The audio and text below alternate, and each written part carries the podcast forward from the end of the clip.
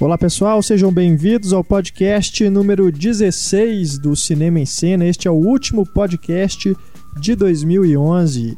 2011 que ficou marcado aí como retorno do podcast Cinema em Cena. Nós começamos em agosto, né? Agosto ou setembro, se não me engano, setembro. E já estamos aí na nossa 16 edição, fazendo muito sucesso. Todo mundo elogiando bastante. Chegamos aí a ficar na, no topo das paradas da iTunes Store. Muito legal a repercussão que o podcast está recebendo. E ficamos aí muito satisfeitos com os comentários que temos recebidos. Ganhamos muitos fãs, né? Muitos ouvintes que já se tornaram figurinhas carimbadas aqui do podcast. Esperamos que ao longo de 2012 vocês continuem conosco e que novos ouvintes também é, cheguem para ficar na nossa audiência, né? na audiência do podcast Cinema em Cena. Bom, como na edição passada nós destacamos os piores filmes de 2011, nesta edição nós vamos falar dos melhores filmes do ano. Para comentar os principais lançamentos, temos aqui a nossa equipe e também, de novo, ele, nosso convidado especial, mais uma vez, Paulo Henrique Silva, crítico de cinema e repórter do jornal Hoje em Dia, aqui em Belo Horizonte. Muito obrigado, Paulo, pela, pre pela presença novamente. Muita filme pra gente comentar, né? Sim, agora a coisa ficou um pouco mais séria, né? Falar dos melhores. Na semana passada, é, o clima era, era mais engraçado, né? De, é. de falar dos piores, a gente podia brincar bastante. Agora a coisa ficou mais séria, a gente tem que defender os nossos melhores. Então, vamos defender os melhores. Exatamente. Nessa edição não temos a presença do Pablo, o Pablo que está em Cancún. Oh. Mentira. Ele está em Acapulco com a turma do Chaves, passando as férias. E o Heitor nós pode colocar o Amanhecer como o melhor filme do ano. Tem é, essa oportunidade, pô, já que o Pablo não né? vai já estar que o Pablo não está aqui. Não, mas nem eu tenho coragem de fazer essas coisas. Né? Ah, que bom. bom, já que ele se pronunciou, ele, né, que mal esperou o ano acabar, já tá em clima de carnaval. Heitor Valadão. Você tem que explicar. Só, só por causa da minha fantasia de hoje? Heitor tá fantasiado de Capitão América aqui hoje. bota, bota o gorro aí, Heitor. Tem uma, uma tem uma foto no, no, meu Twitter pessoal, assim, no, no, sábado, quando eu ganhei essa jaqueta, eu fiz questão de tirar uma foto e colocar no meu Twitter. twitter.com barra gelogurt. Quem, quem tiver interessado em ouvir. Presente do Papai Noel? Presente do Papai é, Noel? Meu irmão me deu de presente do Papai Noel. Aliás, não vou, é genial? Vou, vou, fazer o podcast todo assim hoje. Hoje não sou eu quem, quem está no podcast. Steve Rogers. Steve Rogers do Cinema em Cena. Só faltou as, as asinhas é, aqui do, do, capacete serem é, também, né? É, queria muito que elas fossem proeminentes, né? Só costurar. Você tá parecido com o Capitão América do, do filme lá do Robert, do Albert Pium. Do né? Albert Pium. Acho que no carnaval tem uma sugestão aí, né? É, todos vierem vira é, fantasiado, carnaval, né? fantasiado né? mesmo, é Capitão América, um, o Túlio pode ser Lanterna Verde, né, um Magneto, é. Larissa o quê? Hobbit. pode vir de Hobbit. Hobbit. Eu já tenho tamanho pra Só coloca um, um, pé gigante, né? Por que eu seria o Lanterna Verde? Ah, foi depois do Capitão América, lembrei do, do Lanterna Verde. Não foi nada, foi nada pessoal. Nada não. pessoal. Assim.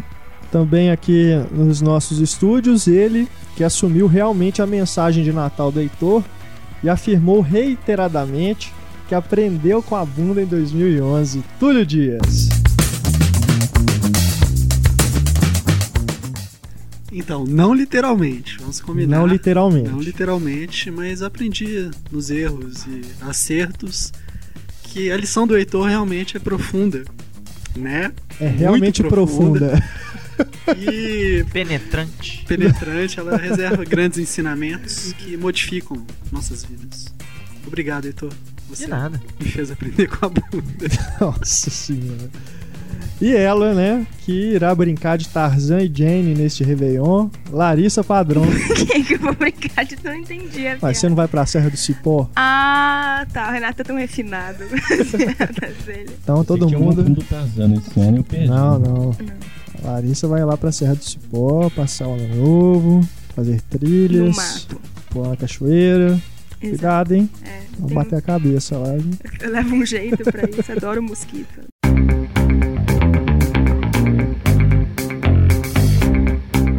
Bom, pessoal, vamos agora para o nosso giro de destaques.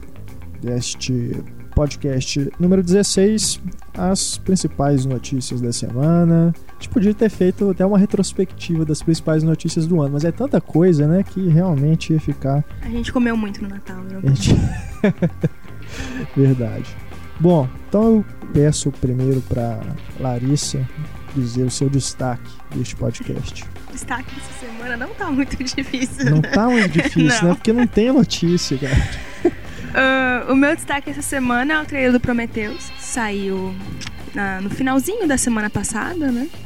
Foi É. Quinta, né? Quinta-feira. Foi. no dia que entrou, né? O podcast 15, mas a gente já tinha a gravado, Fox né? ficou com ciúme dos acessos do nosso podcast, resolveu botar o trailer do Prometheus no mesmo dia. Prometeu que cumpriu? Prometeu. A Fox? não, de- Prometeu mais ou menos, porque cumpriu, né? era pra ser liberado no site da Apple, que ficou horas pra liberar. Foi pra todos os canais piratas antes de É chegar verdade, no, é. no site da Apple. Mas o trailer ficou legal, né? Ficou Gostei bem bacana. bastante. Bem bacana. E tem bastante semelhança com o Alien, né? Com o trailer do Alien, né? Aquela coisa do, do título, né? As letras As do letras vão título, a aparecendo trilha devagar, sonora. aquela clima de tensão aumentando, berros ao fundo, ficou bem parecido. Túlio gostou também, Túlio que ficou na expectativa aí, né? Gostei, tem até uma cena que parece com a Sigourney Weaver. Acho que é a Naomi Rapace que tá faz- fazendo umas caras assim. Uhum. É, ficou bem claro nesse trailer que vai ter realmente uma ligação forte Né? com o Alien, né? Apesar que todo mundo tá falando, não, o monstro não vai estar É, lá. eles estão tentando esconder o jogo aí, mas com certeza.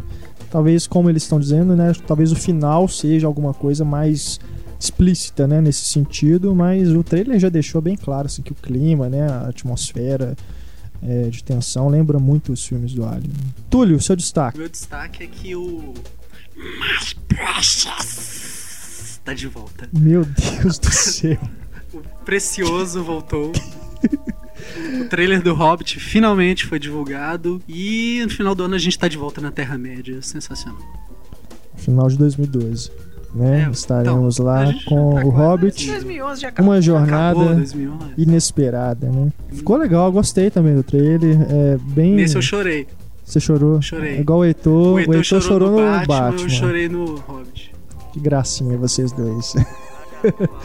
Mas realmente é legal, viu? Eu gostei porque é, não tem frescura, né? O trailer já mostra o que vai ser, que vem o filme mesmo. Já dá a ideia do que, que É o outro Frodo Senhor dos fazer, né? Anéis, mundo pensa, ah, é. que o Frodo, como vai ser? Eles já acertam isso. É, e já mostra mesmo que é- vai ser outro Senhor dos Anéis mesmo, mesmo, mesmo clima dos outros filmes. é, parece uma versão estendida, né? Do, outra versão estendida do Senhor dos Anéis, né? o- o- as imagens e tudo.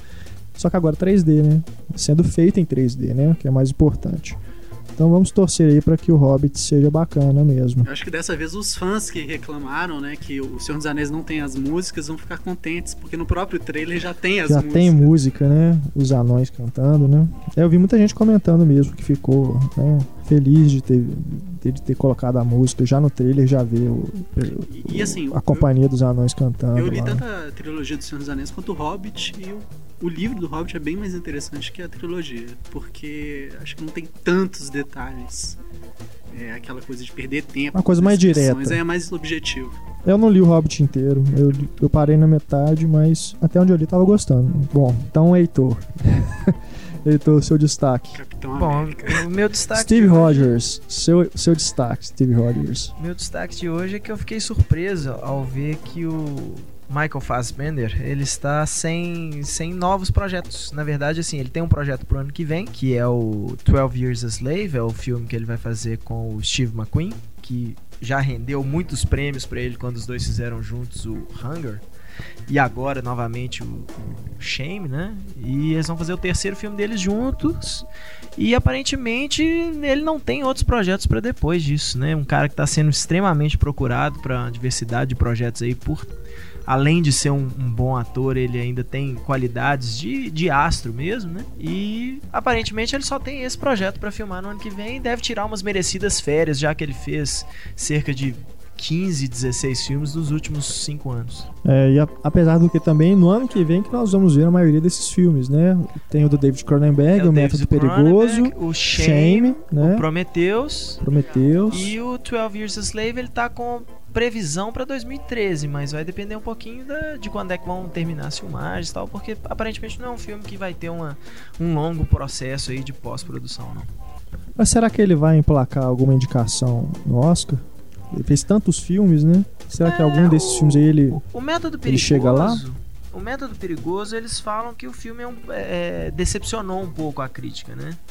Teve muita gente elogiando e teve gente falando muito mal. E o Shame aparentemente não se encaixa nas premiações americanas por ser um filme muito explícito, vamos dizer, graficamente, sexualmente gráfico.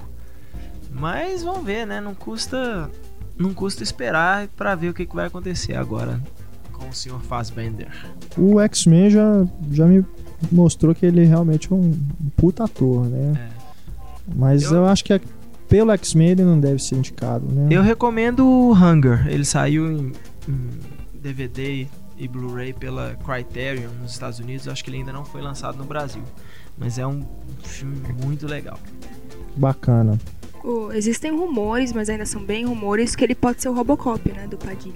Mas É são mesmo, bem é. rumores mesmo. Tem Nem essa- o Padilha... É, Cogitação isso foi, mesmo. Foi alguém que perguntou, assim, foi uma coisa bem É. no ar, assim, que o- perguntaram pro Padilha quem seria, ele falou que não, não sabia ainda, e perguntaram se ele pensava no Michael Fassbender. Talvez, assim, por achar o cara bom, ou às vezes só pra ser sociável, né, concordou, acha que o cara é muito bom e tal, aí surgiu esse boato de Ele que o Fassbender seria o- candidato a Lembra um pouco o Robocop. Peter Wheeler, né? É, o isso que eu comentar, ele original, tem né? uma certa semelhança até física, né, com, com É, o Peter rosto Wheeler. bem quadrado, cabeça grande, né, testa grande. É, mas eu, eu acredito que ele não deve estar se pautando por semelhança Não, física pra escalar, né, o, alguma. o ator principal da refilmagem do Robocop. Até porque o Robocop já, né, tanto tempo se passou, Pois né? Ninguém é. vai, se as importar pessoas muito não com menor a diferença se lembram, né, parece ou não. né? É, vamos ver, né? Quem o Padilha vai escolher aí. Devemos ter novidades em breve. Tomara aí que seja alguém bem bacana.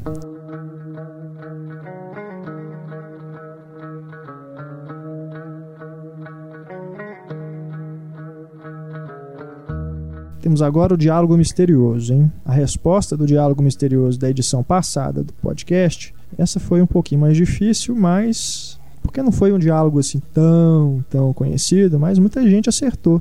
É do filme O Segredo do Abismo, do James Cameron. Vamos escutar agora o trecho que eu selecionei. What is all this stuff? Fluid breathing system. We just got them. You use it when you go really deep. How deep? Deep. How deep? It's classified.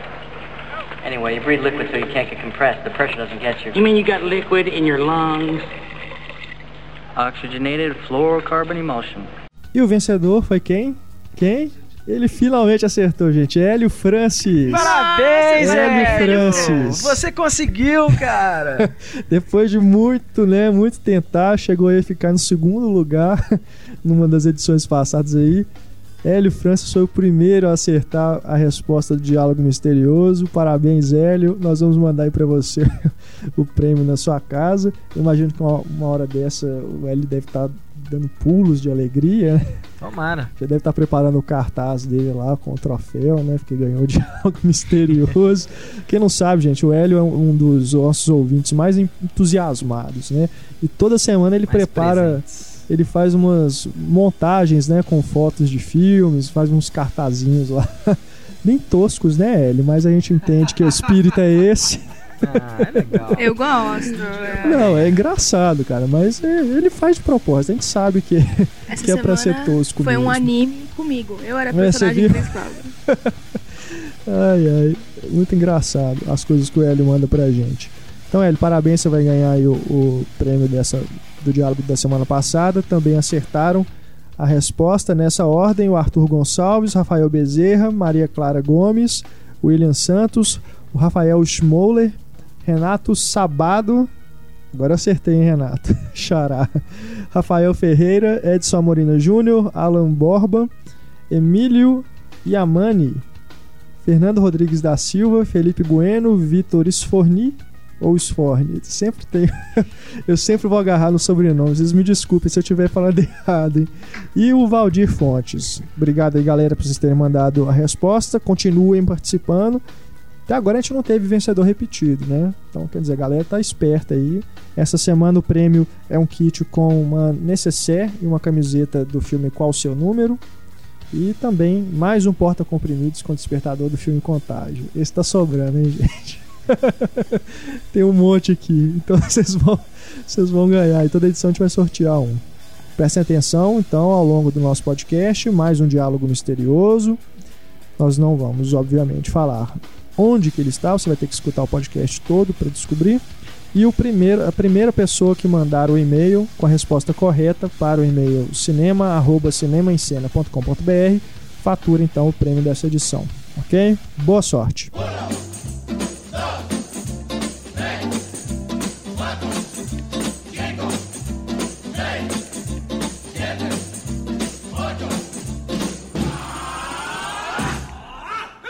Bom, galera, vamos aqui para nossa primeira leva de e-mails dos nossos queridos ouvintes. Começar aqui com o e-mail do Tiago Brandão Zardini. Tiago diz aqui: Saudações, amigos do podcast Cinema em Cena. Sou o Tiago, tenho 29 anos e aprecio o Cinema em Cena desde 2008, quando passei a me viciar nas críticas do Pablo Vilaça. Confesso que possuí uma visão muito unilateral do site. Críticas do Pablo, críticas sempre que foi uma preocupação manifesta recentemente pelo próprio Pablo no podcast. Mas foi neste ano de 2011, então, que passei a me dedicar a navegar por outros links do site, chegando até o podcast, o qual eu resistia bastante em escutar. Em parte por causa do pouco tempo que eu tinha, em parte porque resistia à ideia de ouvir rádio, algo que minha personalidade visual nunca apreciou muito. A dinâmica que vocês desenvolvem é realmente viciante e separa um elogio especial ao nosso radialista mor, Renato Silveira que foge de qualquer estereótipo ao mediar e nortear as discussões. Ah, gente, Tá vendo? tá vendo? Os, os ouvintes me adoram. É o meu né? chefe. Obrigado, Thiago.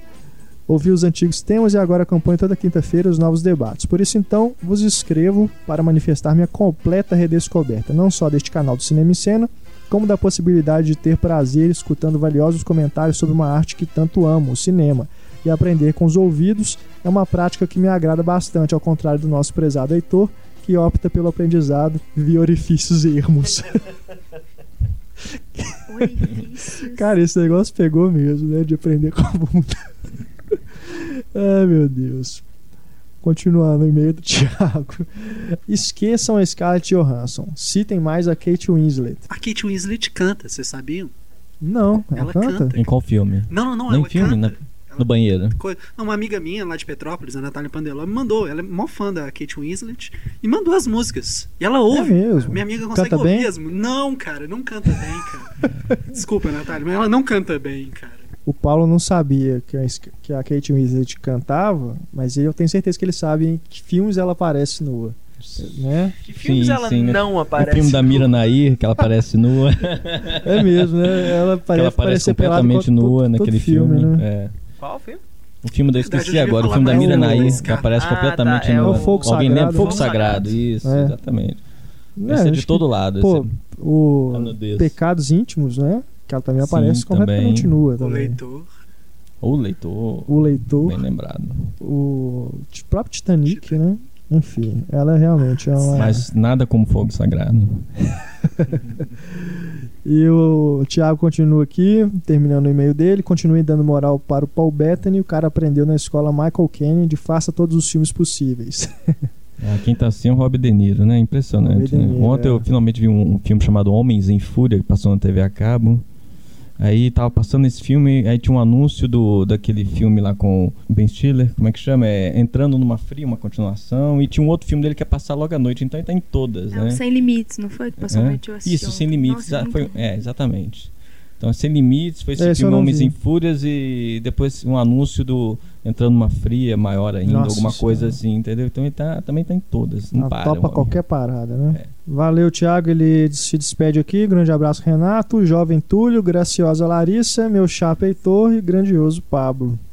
Valeu, Thiago Brandão Zardini. Ele que, ó, ele é doutorando em estudos clássicos história de Roma. Estuda lá na Universidade Federal do Espírito Santo. Ele deu uma sugestão pra gente, né? Fazer um, um podcast sobre filmes históricos. Bem bacana a sua sugestão, Thiago. A gente vai tentar trabalhar ela aí para um uma das próximas edições. Temos mais um Thiago aqui, agora o Thiago de Melo. Heitor, lê pra gente o e-mail do Thiago de Vamos Melo. lá. Olá pessoal do Cinema em Cena, meu nome é Tiago, tenho 30 anos, sou mineiro de nascimento, brasiliense de criação e austríaco honorário. Olha, Olha, eles estão chegando na Áustria. é. Gostaria de parabenizá-los pela excelente nova estrutura do site, que está muito mais dinâmico e condizente com os 14 anos de história. Aliás, foi por meio do novo site que finalmente me interessei pelos podcasts. E rapaz, que surpresa agradável! É minha forma semanal de matar um pouco a saudade do Brasil e de dar boas risadas. É bacana observar a crescente evolução desde o primeiro episódio, e como cada um de vocês vem imprimindo ao podcast uma marca muito pessoal, com destaque para as piadas infames do Renato. Tá A forma sintética e bem-humorada de como o Túlio descreve alguns filmes, a doçura da Larissa que está cada vez mais segura em meio a esses marmanjos, e como o Heitor, mesmo estando redondamente enganado, defende com muita coragem filmes indefensáveis. O esforço para defender Crepúsculo Amanhecer rendeu um dos melhores momentos do último podcast. ó. É, eu sou pelos fracos e oprimidos mesmo. Eu, eu, eu, gosto, eu gosto de quebrar o pau de vez em quando, tentar achar os, os pontos positivos nos filmes ruins. Afinal, Bom, ele é o Capitão América. Exatamente. E não tem jeito, o podcast sobre os, sobre os títulos de filmes mal traduzidos ainda é o meu preferido. Falar nisso, me deparei com um bem esdrúxulo enquanto procurava por títulos de filmes de vampiros para uma maratona que estou preparando. O filme original, que se chama Drácula AD 1972 e traz Christopher Lee no papel de Conde Drácula, que é ressuscitado em Londres no ano de 1972 e decide se vingar dos descendentes de Van Helsing. Nossa senhora? Título nacional ficou Drácula no mundo da minissaia. Putz. Sensacional. Como uma clara referência à moda da época, mas que não deixa de soar idiota. Realmente não deixa. Não deixa. Não mesmo. deixa, parece uma coisa que parece que o Drácula vai começar a fazer aquelas dancinhas, tipo Austin Powers, assim. Parabéns também pela coluna Clube dos 5, com destaque para as estreias mais aguardadas de 2012. Um grande abraço a todos e até a próxima. E ele se despede aqui em- É. em alemão. Nossa, Thiago, em, em austríaco, Vai lá, né, cara? você já Alemão. falou em francês aqui conosco, né, Heitor? Agora fala em alemão. Ah, cara, você desculpa aí, hein, Thiago, mas até, até onde a gente conseguiu entender é Auf, Wi- auf Wiederhören. Auf Wiederhören. Auf, auf Wiederhören. Auf Wieder- Wiederhören. Se fosse ao Wiedersehen era mais fácil, né, cara? Mas. Que Ao vergonha. Wiederhören. Ao Vamos deixar pra lá, deixa. Passa Tchau pra você também. Ninguém consultou o Google Tradutor, né? Nós consultamos. Pior que a gente consultou, a gente não Nós conseguiu. consultamos. E não vai editar isso tudo. Nada, né? É um trava-língua. No momento que o Heitor começar a falar, a gente vai deixar o Google Tradutor. Isso. Seguindo aqui, pessoal, mais dois e-mails. O Ilo Guzmão. Mais um Larissa. pra falar que o Renato é único. É, eu Vamos não sei lá. por que, que ele selecionou esses e-mails. É, Olá, galera do Cinema em Cena. Como assim Federal não apareceu na lista de nenhum participante? Mas Federal do ano passado? Pois é, acho que federal é ano, aliás? 2010, né? Acho federal, Federal é 2010, hein, se não 2010. tô enganado. É, foi por Mas isso. é muito ruim mesmo ele, só não entrou por isso, que é do ano passado. Tudo bem que pelo trailer do filme ninguém assistiria. Eu não assistia, mas eu posso dizer pelo trailer que o filme é muito ruim. É, não tive coragem de me decepcionar com Celton Mello e preferi nem perder meu tempo e dinheiro, mas fiquei ansioso para ouvir algum comentário de vocês. Chorei de rir com a história do assalto e do sabre de luz. Sugiro que a equipe selecione mais merecedores do prêmio Darwin. Ia gerar boas risadas. Tá, A gente vai fazer um clube dos cinco especial de cineastas que merece o prêmio dar. Michael Bay já pode entrar ele no topo, né? Pablo, tenho muita vontade de fazer o seu curso, então por favor não elimine ele dos seus planos e venha para Salvador. No momento ele está em Espírito Santo, mas É, mas a gente passa o recado É. pra ele. continuem com um belo trabalho. Valeu, Ilo. Obrigada aí. Obrigado. E agora temos o Daniel Rosa. Túlio, lê o e-mail do Daniel pra gente. Então, tenho que dizer que vocês se superaram no podcast 15. Pra mim é o thriller de vocês. E acho difícil se superarem, assim como Michael Jackson nunca se superou. Devo a vocês alguns momentos constrangedores. Por muitas vezes comecei a rir muito alto na rua, sem conseguir me controlar. Sempre que lembrava do cara com sabre de luz. Os convidados sempre são legais. Tirando aquele fã de Star Wars que não acrescentou nada, Ô, sacanagem com o sábio, velho. em contrapartida, o Paulo é demais. Paulo. É, Ele o Ele Paulo. escreveu aqui, o Paulo. É demais. E na minha opinião, tinha que participar de valeu. todos. Ele sempre está em harmonia com a equipe, com piadas infames e muito engraçadas. Tá vendo, Vamos, Paulo? vamos aumentar o cachê aí, né, agora, né? Cachê Depois do desse Paulo é, elogio, é obrigado. caro, cara. Concordo com os filmes citados como piores do ano e fiquei impressionado que tive a mesma reação do Túlio ao assistir Piratas do... Ah, ele teve a mesma reação que eu. Ao assistir o Piratas do Caribe 4. Morri de sono e de arrependimento. O pior de todos, com certeza, é cilada.com. Gostava do programa no Multishow, mas o filme foi ridículo. Valeu, Daniel, pelo e-mail. Piratas do Caribe realmente dá sono. E por último aqui, temos o Cleiton Gustavo, Colorado, Rio Grande do Sul. Olá, sobre a lista dos piores do ano. Gostaria de saber de vocês se assistiram aos filmes lançados e produzidos diretamente em DVD. Tem muita coisa ruim sendo lançada todo mês. Por isso que a gente não vê. É, Em compensação, tem muita coisa boa. Tem muita coisa 50% boa também que sai. É, tem muita coisa que sai direto, né? Mas eu, eu diria que o. Não é talvez pior, não, mas grande decepção, Sua Alteza, né? Ah, sim, eu escrevi nesse, É, nessa saiu direto em segunda. DVD. É uma tristeza, assim. Né? Tenta fazer um link com aqueles filmes do, do Zucker, do Abrams, tipo Top Secret, aperta e É. enfim, explodiu, sumiu, mas horrível, nada a ver, assim. É, eu muito- senti que ele sem graça, meio né? tenta um ser filme um- pretende ser engraçado, é História muito do graça. mundo, né? História Sim, do mundo também. também. Né? É Aquela uma boa coisa- cena da Natalie Portman. Não, sem dúvida. Aquilo ali é, né? Qual filme não tem uma boa cena da Natalie Portman? Igual aquele ali, pô. Closer, né? É o Cisne Negro também. né? Cisne Negro, enfim. De filmes ruins que eu vi este ano, continua aqui o Clayton, pela limitação de orçamento que tenho e de cidade pequena, cito Sobrenatural, Insidious, e não responsabilizo o diretor, mas sim a reutilização de tudo que já é batido em filmes de fantasmas e possessões. O final é decepcionante. Eu não achei tão ruim. Sobrenatural achei, né, deu uns sustos, viu? Achei legal, mas realmente é umas coisas batidas. Concordo nesse ponto. Mas não achei pior do ano, não. E ele completa aqui falando de seriados, gostam muito de The Big Bang Theory e se não gostam, danem-se. Porra! é isso aí, concordo. Depois do fim de Friends, essa série parece estar ocupando a lacuna deixada pela outra. Estou começando a, a ver a série How I Met Your Mother. O que vocês pensam sobre essa? Eu não, conheço. Nunca série ou só negação? Ninguém nunca assistiu How I Met Your Mother? Então, então, Cleiton, eu vou te ficar te devendo a resposta. Provavelmente o Pablo conhece, mas ele não tá aqui. Mas, é, e sobre filmes que são lançados direto em DVD, quando eu trabalhava em locadora, eu ficava abismada com a quantidade de filme bacana que chega direto em Sim, DVD. sim, tem muita coisa legal. E que tem apelo comercial, porque pra ir pro cinema precisa ter apelo comercial, né? Com os tem- atores bacanas, né, Sim, também. né, né? Não justifica, sabe, ter ido. Provavelmente é obra da imagem em filme. Né? A imagem é campeã mesmo, né? Mas chega muita Tem um coisa... outro, a gente falou da Natalie Portman, é As Coisas Impossíveis do Amor, que é muito, muito ruim também. Eu não assisti. A Natalie, tá vendo? Apesar de ser né, a minha musa, faz cada coisinha que... É, pode estar caindo na maldição do Oscar, hein? Depois ganha o Oscar, as atrizes costumam não fazer nada que presta depois, né? Não, Halle Berry, e temos É. vários outros exemplos. Tomara né? que não, né? Tomara que não. O problema dos, dos filmes saírem direto em DVD é que normalmente é vendido um pacote de filmes, né? Principalmente quando são, pra compra, né? são só distribuidoras, não são distribuidoras de estúdio. É, o Principalmente pessoal, os pra- pra ter independentes, direito né? a, a- a- a distribuir um filme, ele tem que distribuir vários, né? Quase uma venda casada Uhum. mesmo. E os caras não têm o que fazer com aquilo. É, o filme é uma porcaria, mas uai, ou a gente gasta dinheiro à toa, ou a gente coloca essa porcaria que a gente sabe que vai ter um público aí, igual filmes. Muitas vezes você vê filmes aí da. Tem esses filmes de luta bem vagabundos, assim, de coisa do Steven Seagal, do Van Damme hoje em dia. Isso normalmente os caras são praticamente obrigados a distribuir Por porque falar em pronúncia, é Steven Seagal ou Steven Seagal? Seagal. É? Sempre falei Seagal, cara. Eu sou um Parente da Beatriz Segal. Segal, não, né? Da atriz. Igual Era uma Beatriz piadinha Segal. infame do, do, do Igual dia. Beatriz Segal, é Steven Seagal. Por isso que eu gosto do Paulo. Momento infame.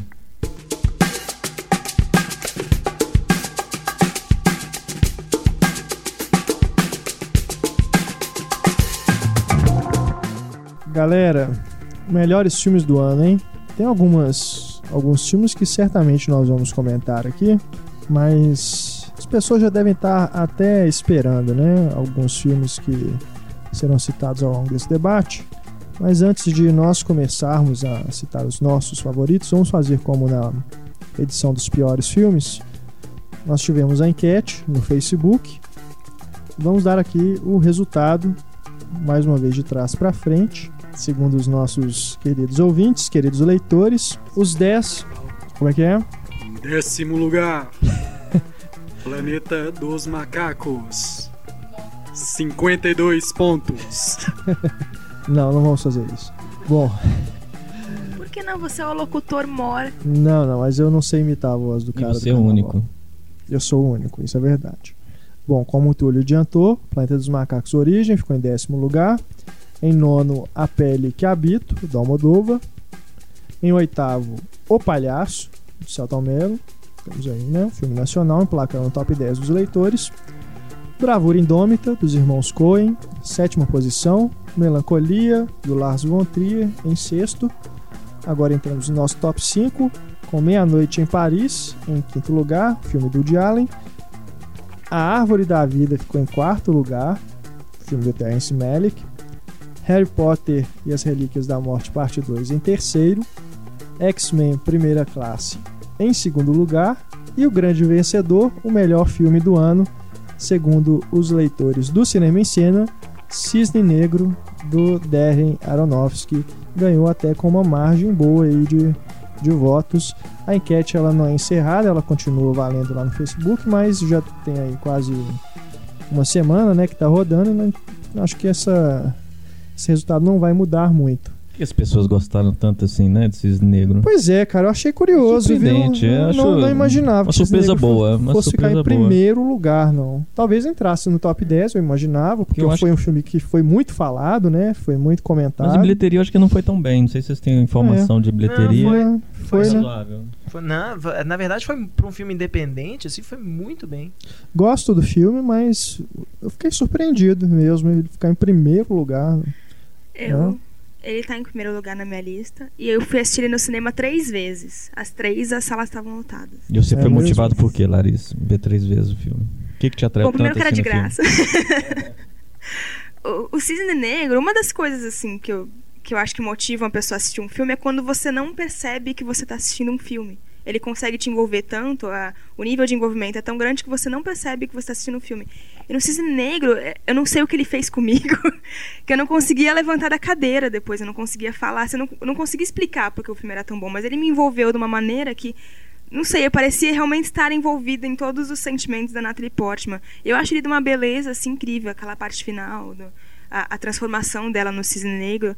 Eu acho, não só, não é, a beleza não tá na cena lésbica, tá antes que vocês falem isso. A gente tem uma divisão aí pro sexo aí na, na votação, não, né? Se, se o público feminino votou mais no Cine, Cisne Negro. Dá pra do que- saber, mas a gente teria que computar voto a voto, Eu acho né? que se a gente for pesquisar isso aí vai dar um. Não, não vai- é verdade. Acho que o filme cativa mais o público feminino. Assim. Eu acho também.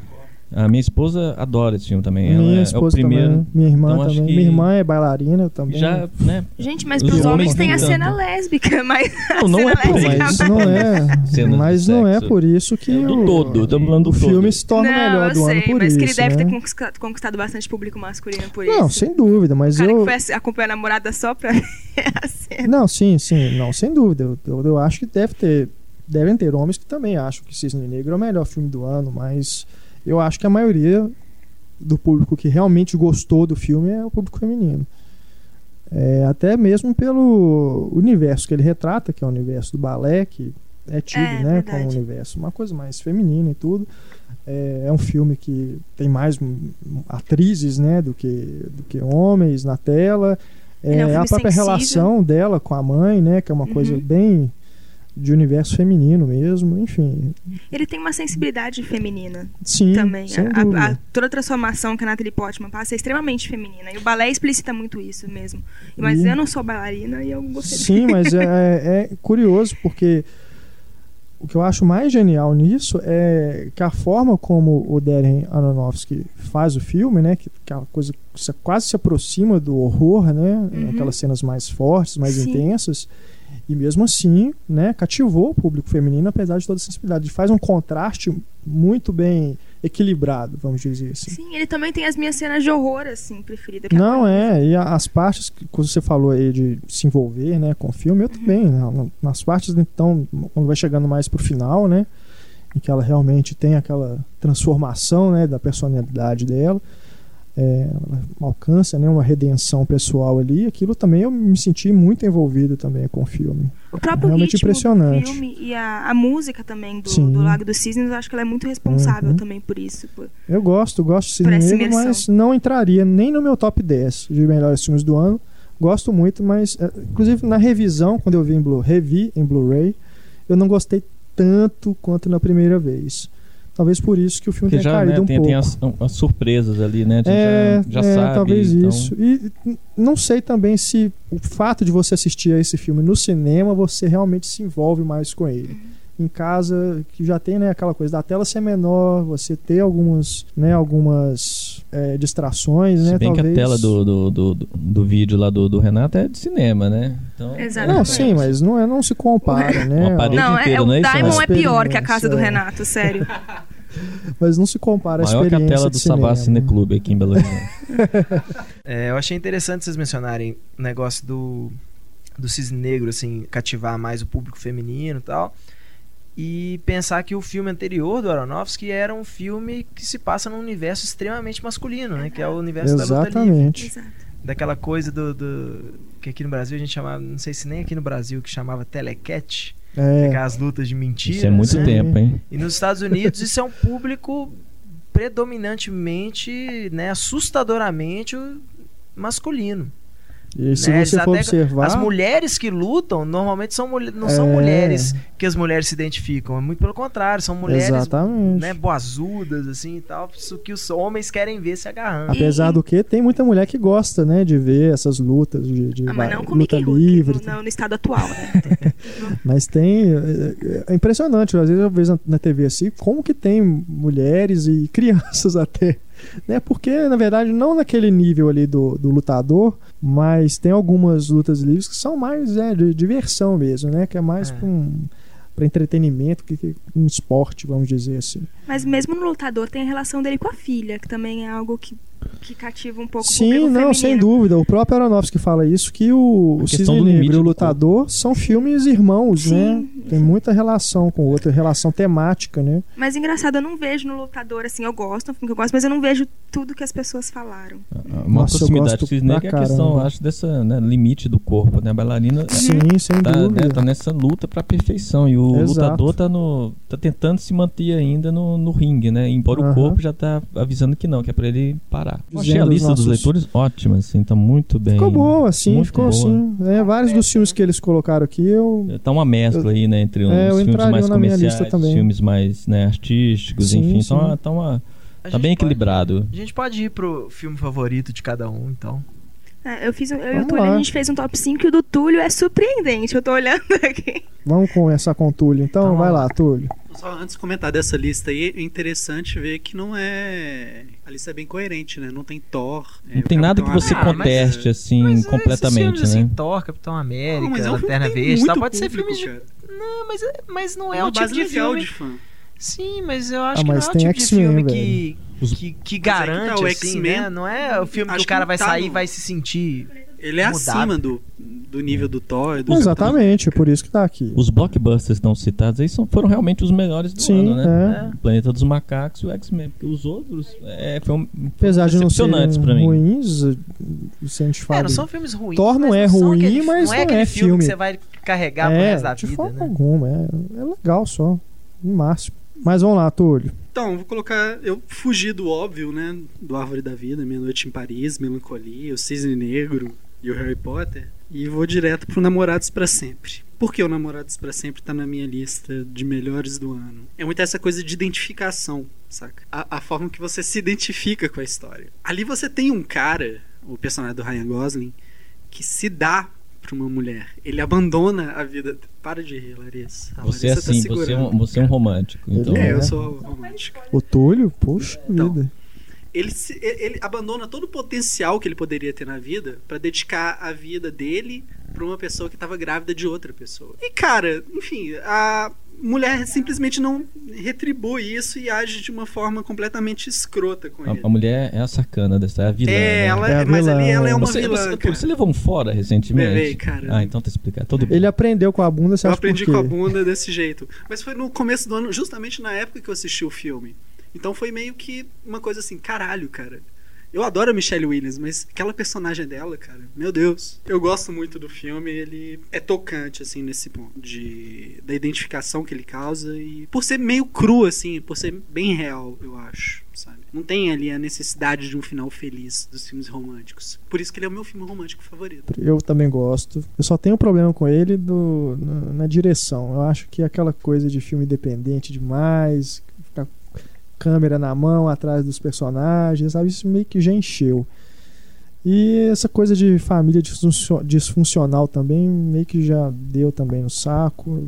Então o filme não me, me empolgou tanto quanto eu. Mas o lance da família quanto eu achei. é uma coisa comum, assim, na vivência das Pois da é, das pessoas. justamente, se tornou comum no cinema também. Independente americano Né? é a coisa mais. Mas aí que comum. tá o lance da identificação. Não, de tudo tanto bem. Que tem isso normal. Tudo bem, mas eu tô assim, analisando mais assim, como filme mesmo, Uhum. entendeu? É, mas, mas eu acho bom, acho bom sim, O gosto. cinema independente não tem mais nada a dizer, a não ser isso, né? É. Mostrar essas Exato. famílias Mas é, fragmentadas. o filme pra mim é muito mais as atuações dos dois, entendeu? Do que assim, o que ele me disse. É, eu gosto muito do Gosling e do, da Michelle Williams também. E outra coisa legal desse filme é que ele foi lançado aqui no Brasil no Dia dos Namorados, né? É, Esquecer aquilo, nossa, disso, é, que é foi uma, uma estratégia de, mestre. marketing Genial. sensacional. Né? Igual, igual aquele filme também, o 11 do 11, né? De 2011. 11, 11, É. 11, né? Genial isso. né? E como fez sucesso, provavelmente ano que vem tem o 12 do 12 do 12. né? Inclusive o Hélio Francis perguntou outro É. dia no Twitter. E se houver uma trilogia, o terceiro filme vai ser o quê? Vai ter que ser um prequel, né? 10 do 10 do 10 do 10 de 2010.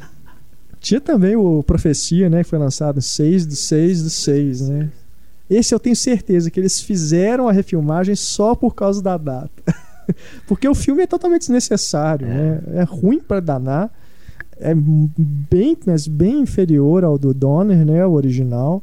Eu tenho certeza que a Fox fez por encomenda só pra aproveitar a data 6 do 6 do 6. Túlio, o que mais na sua lista aí? Eu coloquei o remake do Deixe-me Entrar, porque é um remake tão bom quanto o filme original, embora seja explicativo demais. Mas acho que é um filme bonito e que é um filme sobre amor e amizade, do jeito que a gente tem. é poucos, bom assim, mesmo, eu gosto. É bom, bom. É bom, Deu uma mas- de Gus Van Sant ali, né? Tentando repetir os planos É, e tudo mais. tem isso Sim, mesmo. é bom. Mas é aquilo que eu sempre digo. Eu sempre sou mais o original. Sim, com certeza. O problema desse é só ele ser explicativo demais o efeito Demais. especial. É, aqueles bonecos de CGI, né? Ela, a menininha atacando o cara debaixo da ponte é ridículo. É, ridículo, não tem necessidade nenhuma. O que mais? Mas em compensação é legal a parte do da relação dela com o personagem do Richard Jenkins. No original eu- eu não consegui sacar o lance pedófilo deles assim. E nesse filme aí fica bem escancarado. O Velozes e Furiosos 5, tô pouco me fudendo com o sotaque mexicano dos brasileiros. O filme é divertido e acho que como Concordo. filme de ação tem que ser divertido. Concordo.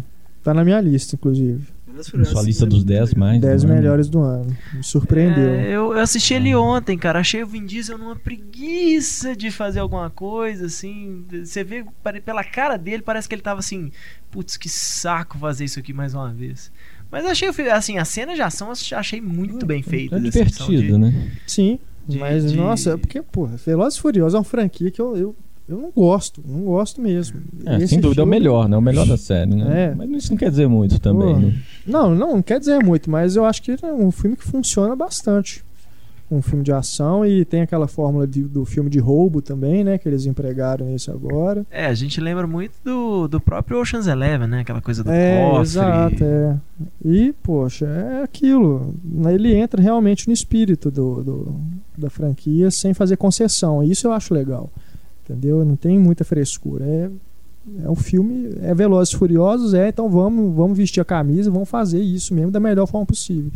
Então achei que ficou bem legal, mas claro que tem problemas. A própria montagem do filme, né? O- tem coisas ali que. O, o Paul Walker tem uma hora que ele vai pular do trem, tem três cortes na cena pra mostrar ele pulando o trem em cima do carro. Pelo amor de Deus, põe a câmera parada e mostra o cara pulando pra gente ver que ele tá pulando mesmo. né? Mas eu acho bem divertido. E, pô, Vin Diesel chegar no meio da favela, né? Abrir os braços. Você tá no Brasil, pô, galera apontando arma. O cara tem que ter muito culhão E pra fazer fa- uma e ele- cena dessa. E ele grita Brasil, né? Ele nem, é, Brasil, nem aquele é. Brasil, não. Ele, ele aprendeu direitinho a falar Brasil. Ó. Mas achei, achei divertido. Me diverti a beça com ele. O que mais? Outra que eu coloquei aqui foi o Compramos um Zoológico. Além de ser o retorno do Cameron Crowe em grande estilo, é, tem a Scarlett Johansson e. Porra, eu quero me apaixonar por uma veterinária e ser tratado daquele Nossa senhora. Rolando de novo a questão Pô, da mas, identificação. ah, Eu Tá achei vendo? que o, grande retorno do, do Cameron Crowe tinha sido o Pearl Jam 20 já. É, Não, também, mas o Pearl Jam é mais um documentário. Ali Ué, é mas- fazendo ficção. o que, que tem? É filme do mesmo jeito. Sim, é um filme, É, mas ali ele tá pegando ficção. algo real. Sabe? Ele tá. Não é as histórias dele, tem todos os elementos dos outros filmes dele lá, o lance dos olhares. É, que É, eu não vi. Maguire, eu acho muito legal. E fora a menininha Maísa, que rouba a cena. cara. É, não deu pra ver porque acho que você e a Larissa assistiram, né? Você Sim. viu também, Na Paulo? cabine de imprensa, né? A gente assistiu legendado, né? Ainda bem, a gente né? conseguiu pegar. Teve a antes. pré-estreia e depois o filme entrou aqui em Belo Horizonte só com cópias dubladas, só tem uma sessão legendada. Em um No cinema Diamond Mall. impossível de assistir, que é o Diamond Mall. Mas o Mall 4, né? Eu não tenho coragem de pagar ingresso péssima, pra ele. é. Mas o. Eu gostei do Compramos um Zoológico, eu achei ele bonito, mas ele é muito cheio de. Eu não vejo problema num filme ser clichê se ele funciona bem como clichê. Mas ele, ele é muito daquelas cenas bem sessão da tarde, sabe? Todos os personagens são bem estereótipos, assim. Isso, isso me incomoda um pouco. Mas é um filme bonito. E mas se não fosse a menininha, a Maísa, que ele falou, o filme, o filme não seria o filme. A menininha é. É. o que faz o filme valer a pena. O filme, você entender por que, que aquele cara topa comprar um zoológico. Sabe? O Matt Damon tá, tá bem ou não? Eu acho que eu tô, tô chegando na decadência aí do, do, do Matt Damon, se eu não tô enganado. viu? Os últimos filmes dele, Contágio, entre outros, assim, seus personagens não, não acrescentam em nada, né? Ah, Além da vida, também um Agora personagem. vai vir o Elysium, né? Que parece que. Se Será? você gosta do. Distrito 9, acho que vale a pena dar uma chance pro Elysium. Vamos ver, vamos Damon tá torcer, porque é um ator bom, né? Um ator que. Sim, eu gosto muito Ator dele. talentoso, autoral, né? é bacana. Eh, Ganhou já o Oscar por, de roteiro, enfim, tem qualidades, né? Em último Beleza. lugar, acho que Tem tem mais mais um na lista do último, o último Amor a Toda Prova com o Ryan Gosling, né? De novo. Eu gosto do Ryan Gosling, ele é um bom ator. Poderia falar do Tudo pelo Poder também, mas não vou falar só desse. O Amor a Toda Prova é um romance bonito. E tem um, vários acasos assim que são meio clichês, mas que geram uma cena muito engraçada. E eu acho que ali é uma história para aquelas pessoas que acreditam e persistem no amor, sabe? Ai, Você é assim, não é, ele de Túlio? novo. O cara É, é, você ah, assim, mas é, né? Bom, É. é porque ali é, tem, tem um lance do filme de alma gêmea e você não desistir nunca. Sabe? Então é uma filosofia bonita de você seguir, desde que, sei lá, seja coisa. As ouvintes, então, podem endereçar aqui e-mails, né, para o Túlio, É. né, de- Mas é um, é é, um de- belo filme, solteiras, é um filme enfim, se condoeram com essa, né, Fazer coração partido do, elegante do Túlio, por favor, encaminhe os e-mails aqui para o Pode ser Cinema o e Cena. prêmio do Diálogo Misterioso de novo. É. É na BHFM que tem o. Mensagem do Good Times. BHFM, para quem não sabe, é a, é a rádio. Como é que a gente pode definir? Uma rádio brega aqui de Belo Horizonte ou não? Sim. É o Tá sertanejo que perto de disso. noite vira, sei lá, trilha sonora de motel. É uma rádio Uau, romântica, vamos dizer. Mas melhor? romântica no pior sentido da palavra. Não, eu dou moral pra Good Times. Good Times toca música boa.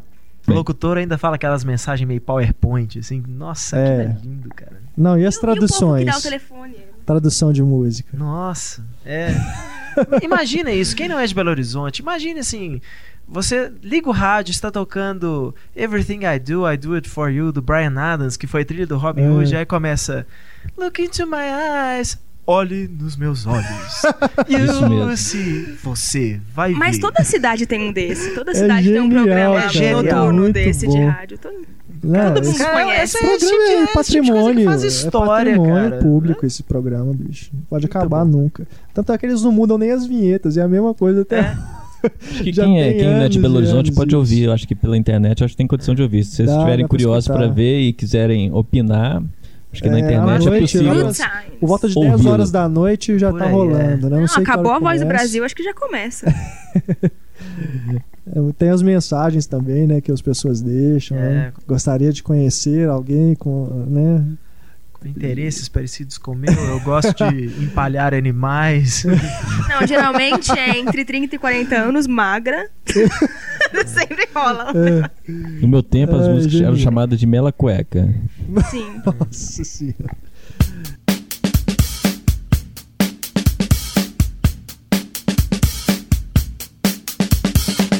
Bom, Heitor, vamos aos seus Bom, destaques. É, acho que esse ano teve, como a gente falou no último podcast, acho que teve uma, uma média assim de filmes bons. Acho que não teve muitos filmes desses grandes lançamentos que a gente olhava e falava, putz, que porcaria, né? Que pena que esse filme foi tão ruim. Porque falar que filme do Michael Bay, alguém espera que seja bom? Ninguém espera que seja bom. Mas pra mim, cara, eu acho que vale o destaque do ano. É um filme que tá, tá meio, foi meio ignorado depois. Ele foi muito elogiado quando saiu e depois foi meio ignorado, que é o Vencedor. Eu o The também. Fighter, né, do, do David O. Russell, que quando eu, né, assim, procurei saber sobre o filme na época da produção, essas coisas, eu via, puxa vida, Christian Bale fazendo um viciado em crack, já tinha perdido não sei quantos quilos pra fazer o papel, e o Mark Wahlberg, que é o, o pugilista que só entra em furada, só apanha, tal, né? Eu fui esperando um filme tão deprê, tão barra pesada assim, né? E- Mesmo dirigido pelo David Russell? Pois é, isso que foi a surpresa, assim, eu não... Eu, eu vi muito pouca coisa do, do David Russell. Eu vi o Huckabees, tem um outro filme dele que ele fez com o Mark Wahlberg, Aquele com o George Clooney é dele, não é? O 3, Três 3 Três Reis. Reis, é. Mas, Mas, tem poucas coisas mesmo. é, São só esses três ou quatro filmes. filmes. É. Mas. E eu achei impressionante, cara. O tanto que o filme é leve, gostoso de assistir, você ri pra caramba. Mas ele não abre a mão também da, do peso dramático. Mas não é aquele filme. É, é um filme que poderia ser aquela coisa deprê mesmo, assim, que na hora que eu ouvi falar do filme eu falei, putz, David Russell vai virar o Ron Howard agora, né? Vai fazer aquela coisa arrastada e sofrida e tal. E eu acho um filme tão divertido, cara, tão gostoso de ver, sem abrir mão da. da, da- e eu acho que a, a palavra principal do filme é frustração. Todo, todos os personagens ali são frustrados com a vida de alguma forma. E mesmo assim, ele encara isso de forma divertida, sem deixar a frustração dos personagens de lado. Fora que, né, a gente já imaginava, poxa, outro filme de- sobre boxe, sobre o, É. o cara que tá vindo lá de baixo, que dá muita burrada na vida, que não sabe aproveitar o sucesso. E o filme consegue contornar isso aí muito, muito bem. As cenas de luta é. também são, são boas São também. Não boas. fazem feio, não. Eu acho, e assim, pouca gente, né, assim, comenta, mas eu acho o personagem do Mark Wahlberg, eu acho sensacional, assim, o cara que é, é sempre dominado por alguém e ele não Pela consegue família, se né? livrar disso, né? Ele é um mosca morta, mesmo quando ele ele As acha que ele tá dele, né, bicho? Nossa. É, tipo, se ele não é dominado pela mãe, pelas irmãs, ele. Ah, não, agora eu vou fazer o que eu quero. De repente você vê que ele tá fazendo é o que a na- namoradinha dele também, né? Fica obrigando ele a fazer, por mais que os interesses dela sejam mais parecidos com, com os interesses dele. Mas você vê que ele é totalmente dominado por ela também. Ah, Túlio, você não quer falar nada a esse respeito, não? não dominação da mulher? Não, não, né, essa tudo parte bem, não me tudo bem. toca. Essa parte tá tranquila. Mas achei um filme bem legal, cara. É, é, recomendo aí quem deixou passar batido. Amy procurar Adams em- também tá muito bem no filme. Amy Adams tá muito bem no filme. Todo, todo mundo, cara. Aquele filme é, É, é um- é, é É um espetáculo de atuações aquele filme. Muito tá todo bom. mundo muito bem no filme. O que eu mais gosto nesse filme é a cena que o Christian Bale tá no carro com a mãe dele e começa a cantar a música do. Bee Gees. É do Bee Gees, cara? Bee a, a música que o Feito Não Morre a gravou. É. E é lindo aquela cena. Não deixe de ver os créditos finais, né? Com os personagens reais, Verdade, né? é. Muito, e, assim, mo- que mostra realmente que o Christian Bale e o Mark Wahlberg é, foram muito bem, né? Na, na caracterização dos, do- do- do- dos personagens. É impressionante mesmo. O vencedor, realmente, um filmaço. É, Eu acho que, se eu não me engano, ele teve pouquíssimos votos na, no Facebook. Teve o Guerreiro, que chegou direto em DVD e é um filme na mesma temática do vencedor. Né, Ele, ele chega ainda, chega em janeiro. Mas chega, vai ser em janeiro. É. E o Nick Nolte pode ser indicado ao Oscar de ator coadjuvante. Pode Legal. ser. E tem o Tom Hardy aí, que vai fazer o Bane no Batman, que é, um, é uma revelação mesmo esse cara. Eu acho ele muito legal. Pra quem não viu Bronson, do Nicholas Winding Refn, vale a pena procurar. Não sei se foi lançado no Brasil. Em- se foi lançado, foi lançado direto em DVD, mas... O que mais, Heitor? Você destaca aí em 2011? né, assim, falar Árvore da Vida eu acho que é meio que sangrar abaixo. Meia-Noite em Paris também. É... Eu fiquei você não surpreso com o falar Planeta dos. Macacos, mas não acho um, um grande filme. Ele não quer que falar do amanhecer, você pode falar, então. O Pablo não está aqui, você pode falar. À Ah, não, mas eu- eu- manifestar seu carinho. Eu concordo Pelo com, filme. com que o Pablo meio que fez uma armadilha no último podcast e, e me fez colocar como Amanhecer como um dos piores do ano, mas eu acho que é por isso. Eu acho que o ano pode não ter tido assim grandes destaques em termos de blockbuster, mas eu acho que foi um ano que teve uma média muito boa. Tava falando Planeta dos Macacos, né? Eu acho um filme legal, não acho, né, Sim, assim, eu gosto acho também. que surpreendeu muita gente que não esperava absolutamente nada do É, filme. eu, eu estou entre Mas eles. também não acho um grande filme, não. Acho um eficiente, assim, no- na proposta dele. Acho que tem Sim, sim. problemas com os efeitos visuais dos macacos, tem hora. Mas acho bem, bem legal. É, eu não acho também um dos melhores filmes do ano, mas entre os blockbusters é um dos melhores blockbusters do ano, com certeza. Com certeza. E eu E- acho que depois do, do, do Gollum lá, eu acho que o macacão lá é um, né, um, um perfeito ator lá do, do CGI, né? Então tá entre os melhores aí. Sei, cara, eu, eu gostei muito, achei muito bem feito, mas eu, eu senti que ficou meio. A tecnologia ele meio parou no King É. Kong. Eu achei muito. E Não foi que muito como- diferente do sabe King que que é uma Kong. coisa do... Ele é bem expressivo, né? Eu acho É, mais expressivo, É, mas- né? Do Mas- que o gorilão lá. Mas do, uma coisa que eu achei interessante é que assistindo o- o- o- os macacos mesmo, em termos de efeito visual, o gorila era o mais bem feito. É. Como no King Kong, né? Que é um. um- se Sim, assemelha sim. mesmo a um, a um gorila. O gorila, eu achei. A, a mágica ali, eu acho que funcionava melhor no gorila do que no próprio César, né? Porque o César precisa ter essa coisa meio humana, né? na- no- nos atos dele. Larissa. Ah, eu só ia fazer um comentário. Eu acho, acho que esse ano foi meio fraco pra animação, assim. Eu não sei se eu tô esquecendo alguma. Eu não Eu consigo destacaria lembrar. aí só o Rango, Isso, o Rambo. Kung Fu Panda 2, eu gostei também. E o Rio. Eu acho Ele é visualmente assim, muito bonito. Visualmente, exatamente. Eu acho que é, ele cumpre pra mim a, a função principal do cinema. Ele ser visualmente arrebatador. E tem um Então, filme eu que entrou, muito. se não me engano, em dezembro, né, e que foi meio prejudicado por isso, acho que é o Enrolados também, né? Que ele entrou meio no final é do ano mesmo, passado. Enrolados. Que é um filme bacana, Enrolados, é, gosto- a gente tem que considerar que é de gosto também. 2011, que ele estreou em janeiro, né, aqui no Isso. Brasil. Foi em janeiro ou janeiro? hein? Foi janeiro. Foi comecinho de janeiro, mesmo. é. Eu acho que foi em Eu janeiro. acho que o primeira grande problema do, desse ano, Enrolados da é gente muito achar bom. que a animação não, não se destacou esse ano, é porque esse ano nós não tivemos um bom filme da Pixar, né? Exato. Todo ano tem um filme da Pixar. Exato. é. Esse ano não Esse tivemos ano Toy Story Carros 3. dois. não que teve foi Pixar um- esse ano. né? Muita gente fala que destaca o Rio por ele mostrar um Rio de Janeiro que não é violento, né? Diferente de outras produções aí que caracterizam o Rio como a cidade que só tem tráfico de drogas, Mas o Rio não é violento o tempo corrupção todo, em todo quanto é policial. lugar. E... Não, sim, mas tem assim, beleza. em relação ao cinema, a forma como o Rio é mostrado no cinema nos últimos anos. E esse é o, mostra o Rio mais poético, né? Aquela coisa mais de. Né, do, do- tem a parte do samba, mas também tem a parte lá do- dos Arcos da Lapa, né? Que eu acho muito Mas bonita tem aquela a cena. favela. né? Mas é justamente isso que eu ia falar. Ele conseguiu ainda assim inserir ali um pouquinho dessa coisa social, né? Da, da favela. Faz até uma crítica do negócio do, do tráfico de animais, né? Tem uma cena ali que mostra isso.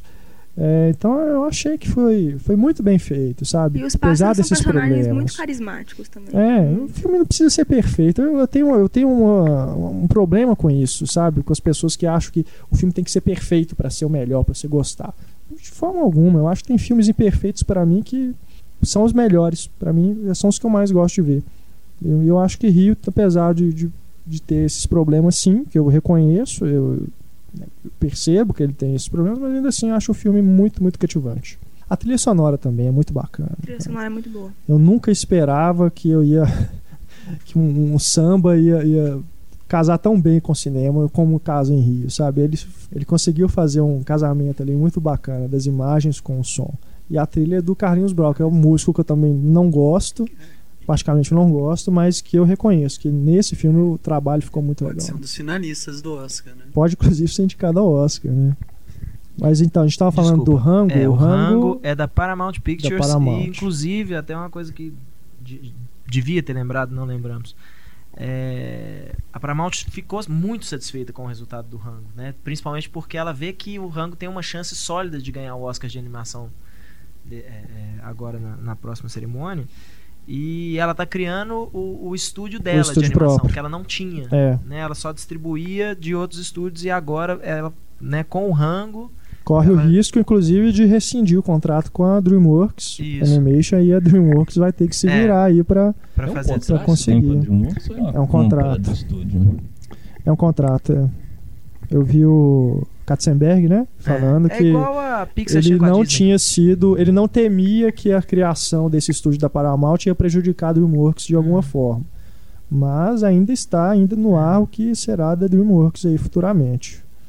Mas falando da DreamWorks, o Kung Fu Panda 2, que eu achei também bem legal, principalmente por falar de, de filho adotivo, né? Difícil a gente ver filmes que, que principalmente voltados para criança, né? Animação assim, que fala sobre filho, filho adotivo, achei bem, bem legal, bem singelo, vamos dizer.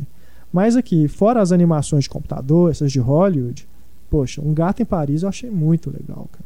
Um Gato em Paris que é uma animação francesa, Tradicional, é, né? tradicional, bem tradicional, vamos dizer, é bem simples mesmo o desenho, os traços são bem simples, mas cara, é um filme muito bacana. É, um- é o, como eles descrevem, é um filme policial para crianças.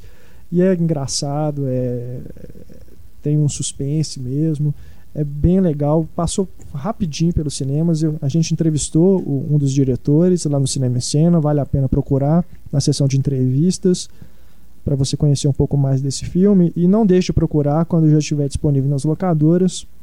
Um Gato em Paris que é muito legal e também outra animação tradicional, O Mágico, né, que também estreou esse ano, apesar de ser de 2010, estreou aqui no Brasil esse ano e também é um filme lindo. Eu acho que talvez seja a melhor animação que eu vi esse ano.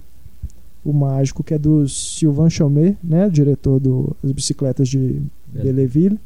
É um filme nostálgico, melancólico, não quase não tem diálogo, né? É, e mesmo assim te prende de uma forma é muito bonito. Vale a pena também procurar o Mágico.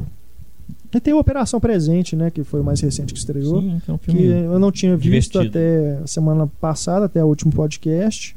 Segui as recomendações efusivas do Pablo, né? E achei muito legal também. Bom, falamos aí das animações e os grandes diretores, né? Teve o Woody Allen, né? Com o Meia Noite em Paris. que Vocês gostaram? A maioria Sim. a maioria das Sim, pessoas tá na gostou, minha né? É, eu também, acho que é um colocaria com se bobear até o terceiro melhor filme que eu vi Eu, eu tenho- eu vejo outros filmes lista, melhores, assim. Eu gosto muito de Alice, sempre tá presente na minha lista. Eu ainda não fechei minha lista dos 10, assim. É, tá eu também meio- não. Mas não sei Tem se ele vai entrar, não. ainda. Sinceridade, eu acho que tem outros diretores competentes, assim, que. Pô, Por os exemplo, irmãos Coen. Ah, os irmãos Coen, os irmãos. Outro, outra dupla também, de- os Dardenne, né? Com Garoto da Bicicleta. Garoto da Bicicleta. Eu gostei, mas não tanto. Você gostou muito? Gostei muito, gostei. Eu acho que é um filme diferente dos outros, né? Um filme mais. É, sem Vamos dúvida. dizer assim, ufa, mais solar, né? que os, os outros filmes são barra pesada, né? É, São sufocantes, assim, com a câmera ali na, né, no- na nuca do, do, do- do protagonista. E esse já é um filme mais, mais universal, mais aberto deles. É, e É verdade, é. muito tocante a forma como ele, É ele deposita esperança numa coisa até assim antiga, né? Um valor tão, uma coisa tão tradicional na, na mãe, na figura da mãe, da mulher, né? A esperança, o porto seguro se- estaria representado na, na, na figura da- de uma mulher, né? Apesar de uma família, né? Fragmentada e tudo mais, É a Cecília de France, né? exatamente. Gosto muito dela também. E eu gostei muito. Boa atriz. O menininho também tá ótimo, né? Tá ótimo. Outro dos grandes aí, o Moldova também, apesar de muita gente torcer o nariz pro Pedro filme, eu Cabito. gosto. A Gosto, Pedro Cabito. Gostei muito também. Eu tenho, assim, tá certo que ele se assemelha bastante ao Má Educação, mas eu acho que o, Almodóvar tem trabalhado uma questão que tem me agradado muito, que é o flashback, assim. Cada vez mais é um flashback enorme, assim, vai aumentando o tamanho do flashback. E nesse filme, assim, é um flashback quase que vai inteiro, quase né? o filme inteiro e funciona. Ali você vê que tem duas Funciona. Nossa, é narrativas aco- sensacional. acontecendo. E ali com todos os temas, né, que ele vem, Uhum. vem perseguindo, né, os medos, os segredos, os Não crimes. deixa de forma alguma de ser um filme da Almodóvar, né? Sim, com- você, com você toda- identifica ali, E você bem identifica o discutido. diretor ali, né? cada vez mais nos últimos filmes a questão da posse, né? A posse do outro, né? Essa é uma Uhum. um abraço partido também estava presente. O que, que é, É. essa questão da posse do sobre o outro, né? Eu acho isso muito muito bacana que tem discutido, levantado nos últimos filmes dele. Pele Cabito, acho que é um dos filmes de vingança mais surpreendentes que eu vi nos últimos tempos. É Sensacional. Destacaria É. também um filme do sul-coreano, né? A gente a gente teve uma onda aí de filmes orientais, uma certa época, uns 3, 5 anos. Aí, de repente, isso meio que caiu, né? Meio que diminuiu. E eles estão voltando, assim, aos pouquinhos. Aí eu destacaria um, um filme chamado Poesia, um sul-coreano. Oh, não é sei se mesmo? alguém Eu gostei. quem- O diretor, não sei se eu vou falar, se é Lee Chang-dong. É, É, é mais ou menos isso. é, ele ganhou, acho que ele ganhou um prêmio de roteiro em Cannes, se não me engano, em 2010. Esse filme Ah. ele fala de- do fim de várias coisas, inclusive do o fim que se que está presente no título, né? Poesia, né? O fim de um- uma forma literária, né? Que todo mundo sabe que quase ninguém lê mais poesia, né? E o filme, filme trata disso, trata do- da própria personagem que ela descobre que está com mal de, de Alzheimer, sobre o próprio fim dela, da forma como é que ela vê o fim. O fim da- do- dos valores tradicionais, da, da- da- o que, que é uma família hoje em dia, é uma avó que toma conta do seu neto, né? E o filme vai trabalhando isso de uma forma muito bonita e poética, como diz o bem diz o título, né? Verdade, é um belo filme. É, tem Homens e Deuses também, acho que é um filme francês interessante. Esse eu não assisti. É, Xavier Bevois, Uhum. Bevois, não sei como é que fala o nome Beauvoir. dele também. Bevois, tem francês na cada hora. Enfim, é um filme bem, bem instigante, é que, que trata de um caso real que aconteceu na Argélia, se não me engano, em 96, né, de, um, de um mosteiro né, que está ali fincado ali no meio de uma guerra civil na, na Argélia. E os, e, os, e os monges ali vão se posicionando ali, que, que se, se eles têm que sair do lugar, que o melhor é- é- seria a salvação deles seria sair do lugar, mas eles têm um trabalho ali né, de com as pessoas que moram na região e eles, alguns deles optam por ficar. Isso vai, vai vão trazer várias é, essa opção traz várias consequências e o filme vai trabalhando isso, a- além da questão da fé, da religião, é muito muito interessante. Você falou em fé e religião. A Árvore da Vida trabalha muito bem esses temas, né? É, entrou no top 5 dos leitores, né? Ficou em quarto lugar na nossa enquete. E, poxa vida, ganhou o Festival de Cannes, né? Eu acho um filme lindo, lindo mesmo. Você acha que ele tem chance no Oscar, assim, alguma coisa? Muito pouco, cara. difícil. Talvez fotografia, eu acredite, viu? É, E- né? montagem, É, talvez. Efeitos especiais, ele tá, ele tá concorrendo também, né? Efeitos Uhum. visuais. Que é, inclusive foram feitos pelo Douglas Trumbull, né? Que trabalhou no 2001 com o Kubrick, utilizou as mesmas técnicas, né? De criar aqueles efeitos do espaço lá do 2001. Ele também utilizou nesse para mostrar a criação do, do universo, né? Aquela coisa toda, a criação da- do planeta. É, pô, seria genial se ele fosse indicado nessa categoria, mas seria mais genial ainda se fosse indicado a melhor filme, né? Pelo menos a O indicação. que é bem provável a indicação, Será? por São causa. 10 filmes, porque são né? 10 filmes. É, ano eu passado você via que eles sinto, ficaram até cara. meio sem opção, assim, tipo, filmes que nunca seriam indicados, tipo É, Distrito não, 9 sim, foi indicado, sim, porque mas eu- assim, ah, vamos eu não dar um sinto, assim, eu- pro filme. Eu não sinto é, é, muita paixão, assim, lá nos Estados Unidos por esse filme. É porque a Fox não tá promovendo Pois filme é, isso pesado, conta muito, né? Lançou ele em, em- Blu-ray, DVD, assim, uma coisa bem... É, eu não vejo as pessoas falando muito também. É, mas isso eh, pode ser que o filme ganhe, né? Assim, vai chegar na época de premiações.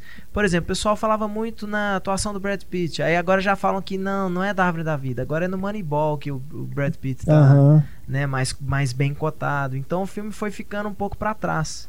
A própria Jessica Chastain, ela foi indicada ao Globo de Ouro pelo Histórias Cruzadas, não pela Árvore da Vida. Exatamente, É. né? Então É. vieram aparecendo esses outros filmes que foram meio que roubando aí a atenção do, do Árvore da Vida. Mas eu acho que é praticamente certa a indicação ao Oscar de melhor Eu filme. acho que não. Eu acho que Mas as chances- Eu sou, eu sou péssimo pra palpite de Oscar, tem que admitir. Mas não sei, eu, eu, eu acho mais provável até que o Meia-Noite em Paris seja indicado a melhor filme do que a Árvore da com Vida. certeza. Meia-Noite Paris vai ser. Se, se você pensar. é, é, eu acho muito, muito fácil saber quais são os filmes que serão indicados. Porque vão ser os filmes que estão chamando atenção nesse final de ano, começo do. Né, aqui seria o começo do ano que vem. Que, Tudo pelo que- poder. que é a época de estreias.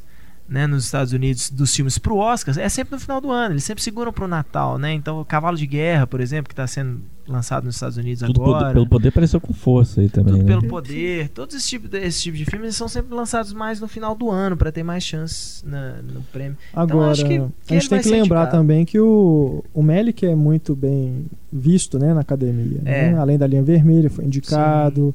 O Novo Mundo, acho Não, que não concorreu a algumas não. categorias, né? Mas ele concorreu em Pra algumas melhor- É, pra melhor categorias. filme ele não concorreu não, ele passou meio batido. É. Que eu acho um Pode ser, filme, né? viu?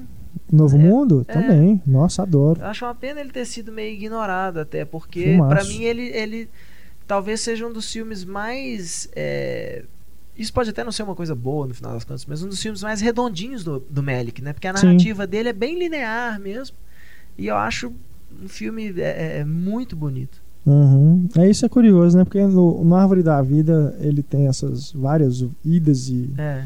e vindas, né? No, no, no tempo narrativo, mas é engraçado porque ele, ele, ele flui num ritmo tão, tão Gostoso. bom, né? É. Que você vê que tem uma história sendo contada ali. Ela pode não ser linear, pode não ter começo, meio e fim, mas você sente que tem uma história sendo contada. Eu Isso é acho muito engraçado bom, quando as pessoas falam que ele ele é, muito bom o entediante, filme. porque mesmo que tudo bem, não tem uma linea- linearidade, mas é- ele é tão visualmente bonito que mesmo É. que fosse só por isso que você fica olhando, sabe? Mesmo que fosse só por. Não é só isso o filme, mas mesmo que fosse só por isso. E ele tem, pra mim, uma das cenas do ano, que é a hora que o, o personagem do, do. É o do Champagne, que é o garotinho, o, É. que aparece ele nenenzinho lá, né? Que Ele é é o filho mais mais, velho, né? né? Ele é o filho É. mais velho. ele aprendendo a andar, né, com o pai na, na árvore, que tem uma sequência, né, de várias cenas, ali, aqueles momentos da infância. Aquilo, nossa, aquilo é, Não, é emocionante. mim, a cena do né? ano também é da Árvore da Vida. É, logo quando acaba o que eles chamam de PowerPoint, aparece o, o irmão do meio. Assim, Ele, ele, acaba, ele acaba de nascer, ele é bebezinho, e aparece um sorriso dele que eu não sei, É. aquela cena diz tanto, porque É o sorriso é tão lindo quanto o resto do universo inteiro que mostrou, Aham. sabe? O sorriso de um bebê. Sensacional. E logo em seguida vem o ciúme do irmão também, que é muito Uhum, legal, né? Que ele tá é. morrendo de ciúme do nenenzinho. E, e também parece que distante essa cena, porque parece que você vê algo de humano em tudo. Todas as cenas que ele mostrou anteriormente tem algo de humano também. Verdade. Eu acho- a cena do ano pra mim é essa. Eu concordo com a Larissa, essa parte dos bebês é É, realmente muito tocante. bonito, todo é. mundo lá no cinema Eu olhava comecei pro a lado, chorar, todo eu comecei a chorar, sorrindo. é muito lindo. Agora, o que, que eu gosto mesmo nesse filme é a parte que o Brad Pitt viaja e os moleques que ficam livres em casa, não tem que seguir ordem, eles É começam a fazer a genial. maior É legal, é baderna. muito Muito bom. Porra, cara, eu lembro disso porque eu fazia uma coisa parecida, assim, saca? Rolou uma identificação novamente. Sim, outra identificação, tá vendo? E a mãe entra na, muito na dele. É, a mãe Aham. na jogada deles. É, eu achei isso realmente interessante, assim, bem bonito. E a parte do dinossauro também. É engraçado porque é uma história tão simples, sei lá, ele conta a história do- da, sei lá, da felicidade, da família, de coisas muito simples, de uma maneira sem É, falar nada. É muito É um bonito. filme que é, eu, não, eu, eu tenho dificuldade até em classificá-lo, assim, sobre o que que é. Que é sobre tantas sobre coisas, a né? vida. É realmente É. Acho que a reação da- das pessoas em geral é a mesma reação que o pessoal teve ao Inland Empire, né? O Império dos Sonhos, Do, do Lynch, David né? Lynch. É. É, do mesmo jeito que o David Lynch conta uma história em forma de pesadelo ali no, no- no Império dos Sonhos, eu acho que o, o Árvore da Vida é o que conta o filme dele em forma de sonho, né? Aquela Uma coisa bem de sonho, né? Verdade. É, nada faz muito, né? Assim, não, não tem uma ligação, né? No, no próprio sonho. Aparentemente não tem É, ligação. na- a, a- origem né, do, do Nolan, ele coloca isso de uma forma interessante. Quando o personagem do DiCaprio pergunta tanto pra Ellen Page quanto pro, pro outro moço, que, é o Killian Murphy, que ele pergunta, pensa, como é que você chegou aqui? E os caras não lembram. E realmente, o sonho a gente, né? A gente sempre, quando a gente identifica, quando a gente tá dormindo e, e- e- começa a sonhar, já tá no meio. E a gente sente isso no Árvore da Vida também, né? Uma coisa. E acho que as pessoas sentem falta disso. Elas querem a explicação. Como assim? Quem são esses? Por que, que esse neném entrou aí agora? Acho que não é nem só isso, elas querem as histórias grandiosas. O Árvore da Vida não, não é uma história grandiosa, é muito pelo contrário, ele tá nas pequenas coisas. Agora, é, essa semana saíram as indicações do prêmio da OFCS, Online Film Critics Society, da qual o Pablo faz parte, é inclusive o diretor. E o Túlio até estava comentando comigo que o Árvore da Vida foi indicado a melhor roteiro e que ele achava meio estranho o filme ser indicado a melhor roteiro. E eu falei com ele, assim, eu acho genial ter sido indicado a melhor roteiro, Ah. porque é o roteiro talvez seja mais incomum ali, você não realmente não percebe que tem um roteiro sendo seguido. Uhum. Porque eu tenho certeza que é um filme que foi feito na sala de edição. Duvido que o Melick escreveu o É. roteiro para o filme ser daquele jeito que a gente conhece. Não, o próprio Champagne comentou isso, né? Que era É. o melhor roteiro que ele já tinha lido. E na hora que ele viu o filme, ele falou: "Ai, mas não é esse o roteiro que eu li. O que, que esse cara fez? Teve, contou com cinco montadores diferentes, inclusive um o, o, Daniel o- Rezende, né? Daniel Rezende, Cidade de. Deus. É. Então eu acho, eu acho fantástico. A indicação é dele de melhor roteiro. Eu acho muito bom isso no filme, que a gente não, realmente não perceba é, que o Melick não está seguindo um guia, vamos dizer assim. Né? O filme não é guiado de uma forma como a gente vê outros filmes. E talvez seja por isso até que as pessoas, muitas pessoas têm uma resistência em acompanhar o Árvore da Vida, porque não tem ali né, aquela estrutura é, básica aí que talvez a maioria dos filmes sigam, né? Daqui a pouco a Fox vai fazer com a Árvore da Vida, igual fizeram com o Amnésia, né? Eles vão montar É, na ordem A certa. versão na ordem certa. É, A versão Mas não linear. tem como você não tem isso. é, só falta, né?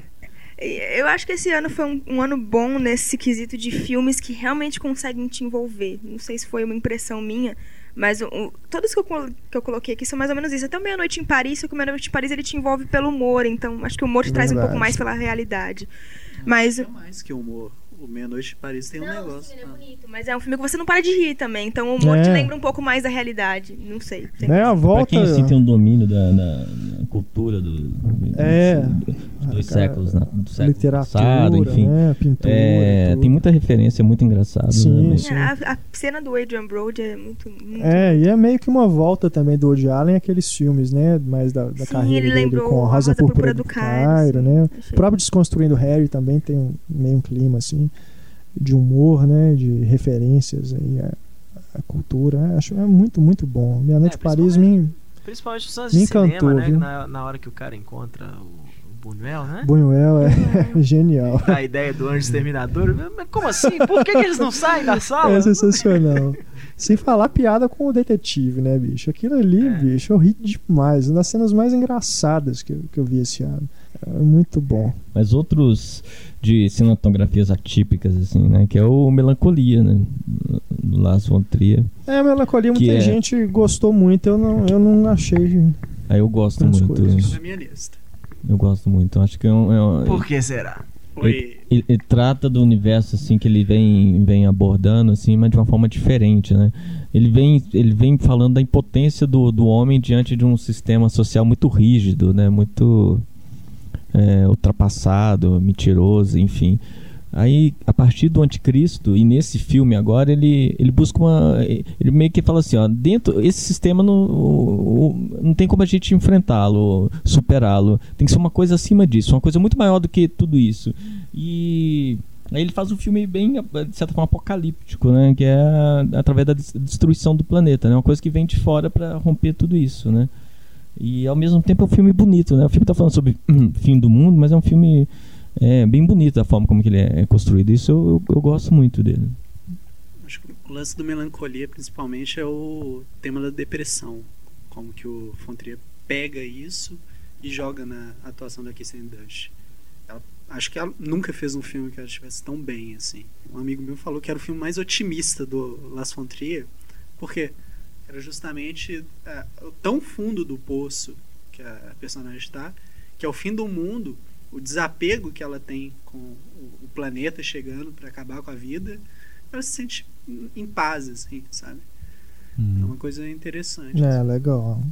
E o Beautiful, do, do Alejandro Eu Gonzalez em Arthur, mexicano também, que é um filme é, excelente atuação do Javier É. Bardem, assim, é um Uhum. filme ele ele fez um filme diferente no sentido que ele não faz mais aquela aquela narrativa dele bem bem fragmentada com vários personagens, é um filme mais nesse sentido mais certinho, né? Você acompanha basicamente um personagem é, mas ele toca em, em, em questões que ele sempre gostou de, de, de, de abordar, enfim, a relação com, com o outro, com a pessoa de outra nacionalidade, o conflito que gera a partir daí.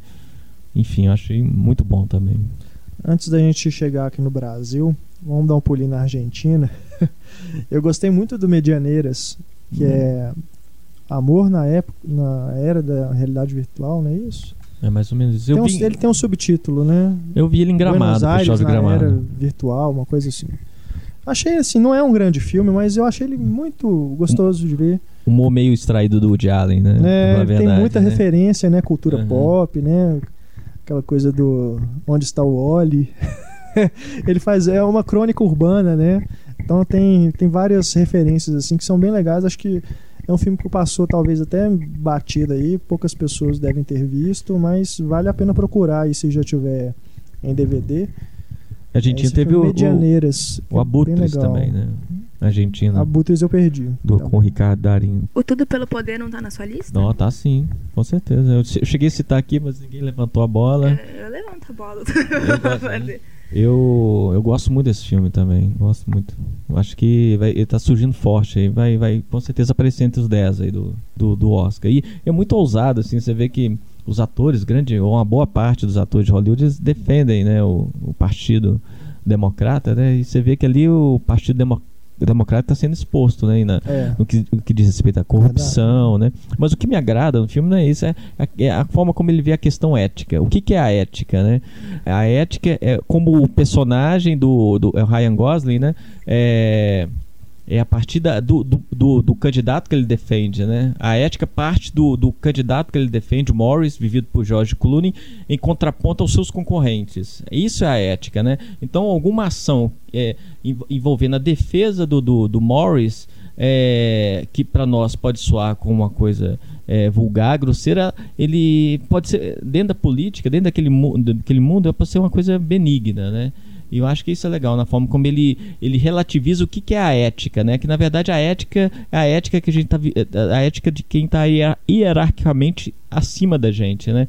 E que a ética individual, aquela mais mais básica, né? A lealdade, enfim, que envolve os valores básicos, essa aí é, praticamente não, não existe mais, que é uma coisa bem, bem individual, né? E que não e, e não existe nas nossas relações de trabalho, enfim. É uma coisa mais individual. Eu gostei disso, dessa forma como ele colocou a questão da ética. Eu acho que ele destoa até mesmo dos outros filmes políticos, porque nos outros filmes políticos ele aborda essa coisa que no final do Tudo Pelo Poder ele até chega a abordar aquela coisa de a ética vai até onde o seu tá ameaçado, sabe? É. Uhum. E, e eu acho que o personagem do Ryan Gosling não tem ética desde o começo, assim, não tem a ética no sentido moralista da história, do- no sentido mais comum. Mas você, mas você entende a- o ponto de vista. Você, Sim, é sim. você quer compartilhar com ele, Sim. né? Ele, Ele é a um- boa, entre aspas, a boa intenção dele, né? De defender o candidato dele, né? Sim, sim. E ele é aquele filme político que ele não é de maneira nenhuma maçante, ele é ele te envolve de uma maneira que você não se perde. Eu, eu gostei muito, muito, muito. We went to uh, Tijuana, Mexico, you know, and we, we, we thought it'd be fun, you know, to go to this show. Everyone's you got to check out one of these shows, and you know, it's it's a woman fucking a horse. We get there, and you know, we think it's going to be awesome, and it is not as cool as it sounds like it would be, man. It is it's it's, it's kind of gross. Yeah. You think a woman fucking a horse, and you get there, and it's it's a woman fucking a horse. Yeah. It was really giving it to her. And you know what? To be honest, I felt bad for her. We all just felt bad for her. Yeah. Kind of felt bad for the horse. Bom, Nacionais? vamos aos nacionais. Larissa começou a falar do Palhaço, né? É o melhor filme nacional pra vocês? Uma- Sem dúvida. Pra mim, ele ficaria talvez na segunda colocação. Eu gosto muito de um filme que aqui em Belo Horizonte passou numa sessão de duas horas durante uma ou duas semanas. Um cinema longe aqui no BH Shop, que é o Trabalhar Cansa. Que é um Que eu filme fiquei que. muito puto de ter perdido, cara. Nossa, Ficou é- uma semana só Fique, viu? Fique, porque é um filme muito instigante, é um filme diferente de tudo que você já viu em matéria de cinema nacional, assim, que é, mistura crítica social com, com, com terror, com filme de suspense. É, de certa forma, lembra o Cisne Negro, de certa forma, assim, na forma Sim. como ele é, incorpora o elemento do, do horror. E assim, é bem.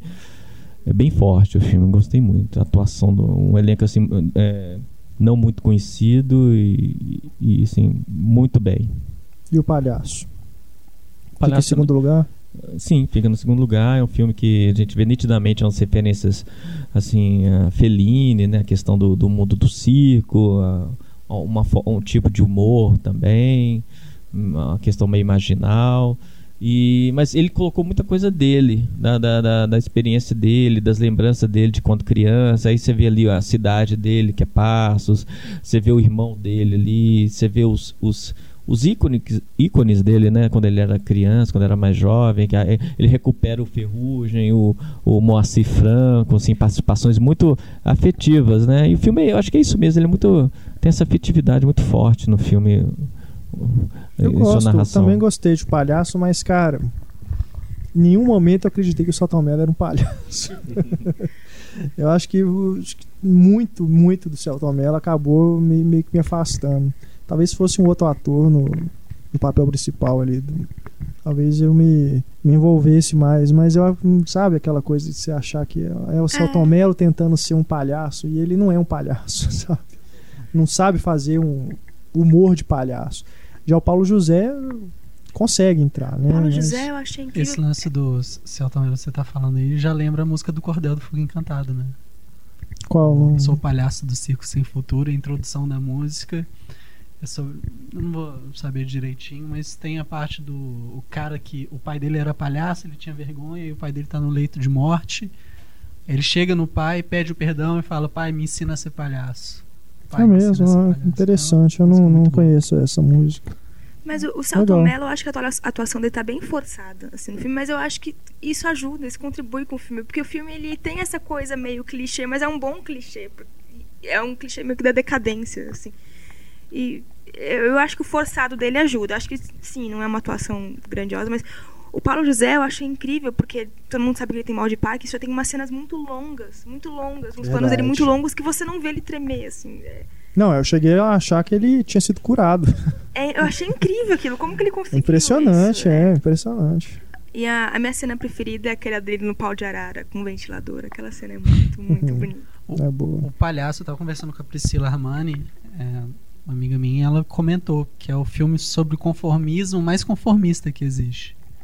E eu acho que isso aí entra no que a Larissa tá falando da atuação do Celton Mello ser forçada. Acho que Tá, tem um conceito fechadinho do jeito que ele fez ali. Bom, como eu não vi o, o Trabalhar Cansa, Eu também não. eu- eu- Esse é o problema, né? Filme nacional que a gente tá doido ver. pra ver, ele vem numa sessãozinha É. que vai ficar às três da tarde ainda. Você nunca vai conseguir ver. mas teve um outro também que foi até pior, porque ele só passou na Mostra Cine BH, não entrou em cartaz é, no circuito de BH. Se eu não me engano, ficou só restrito a São Paulo e Rio, que é o Riscado. Riscado, filme do Gustavo Pise, sobre uma atriz que né, tá tentando subir na carreira, ela faz bicos de como essas, essas pessoas que vestem roupas, né? Aqui em Belo Horizonte a gente vê muito um, um, umas pessoas que se vestem como o cachorro da Emiv, né, que é uma companhia de segurança.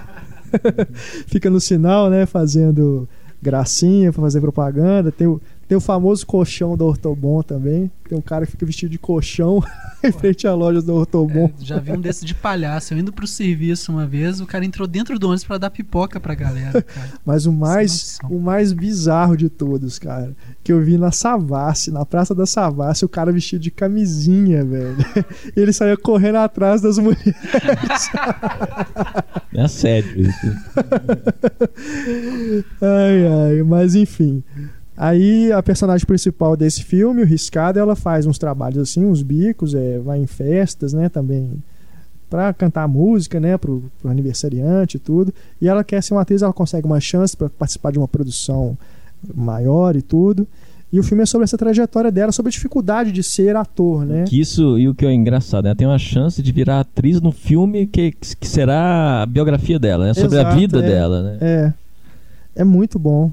É muito eu bom gosto, esse Eu vi duas filme. vezes, eu vi em Tiradentes e vi em Gramado, assim, Uhum. eu- é um tipo de narrativa assim meio melancólica com Uhum. alguns picos assim de humor, você ri, ao mesmo tempo fica triste.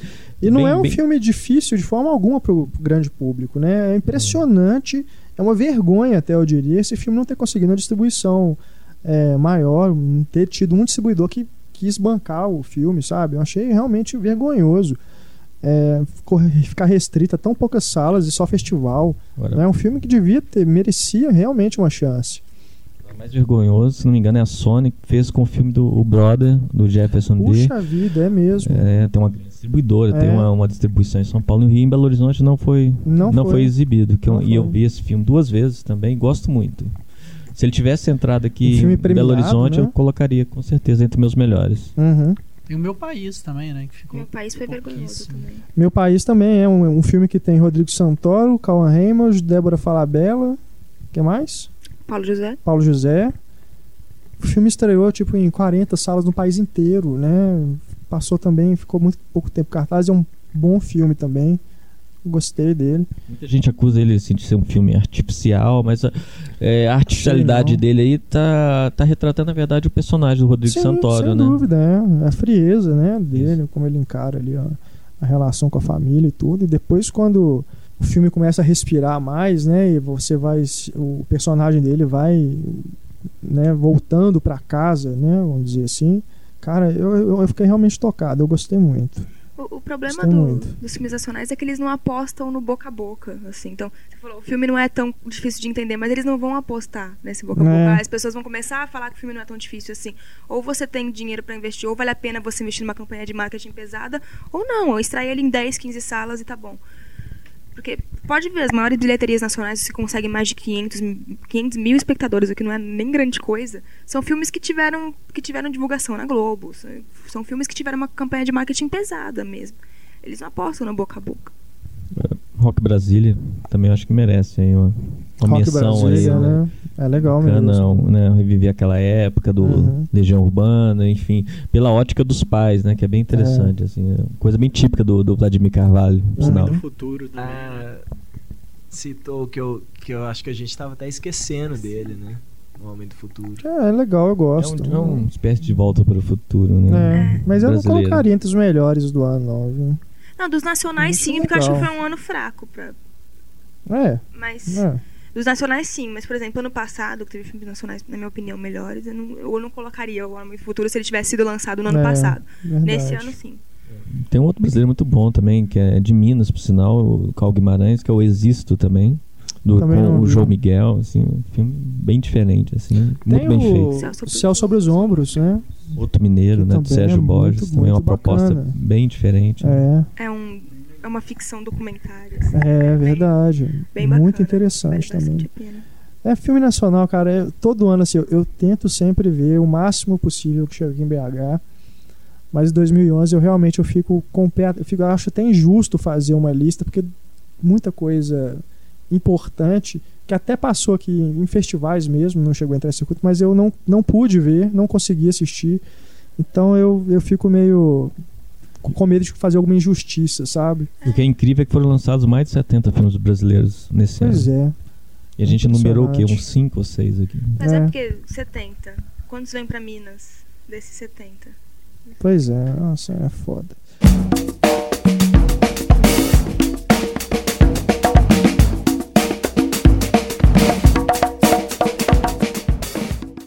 Bom, a gente já tá chegando ao final do nosso debate, mas tem alguns filmes aqui que talvez a gente queira ainda comentar um pouco. Entre as comédias, por exemplo.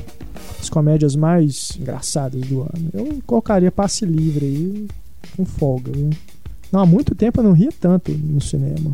E não só eu acho um filme engraçado, como eu acho um, um, um filme que trata de um tema né, que o- as comédias americanas vêm trabalhando aí desde talvez o Virgem de 40 anos, né? A, a turma aí do Jude Apatow, o Jude Apatow, sei lá. Que é essa coisa do, do adulto que não cresce, né? Continua com aquela mentalidade de crianção, né?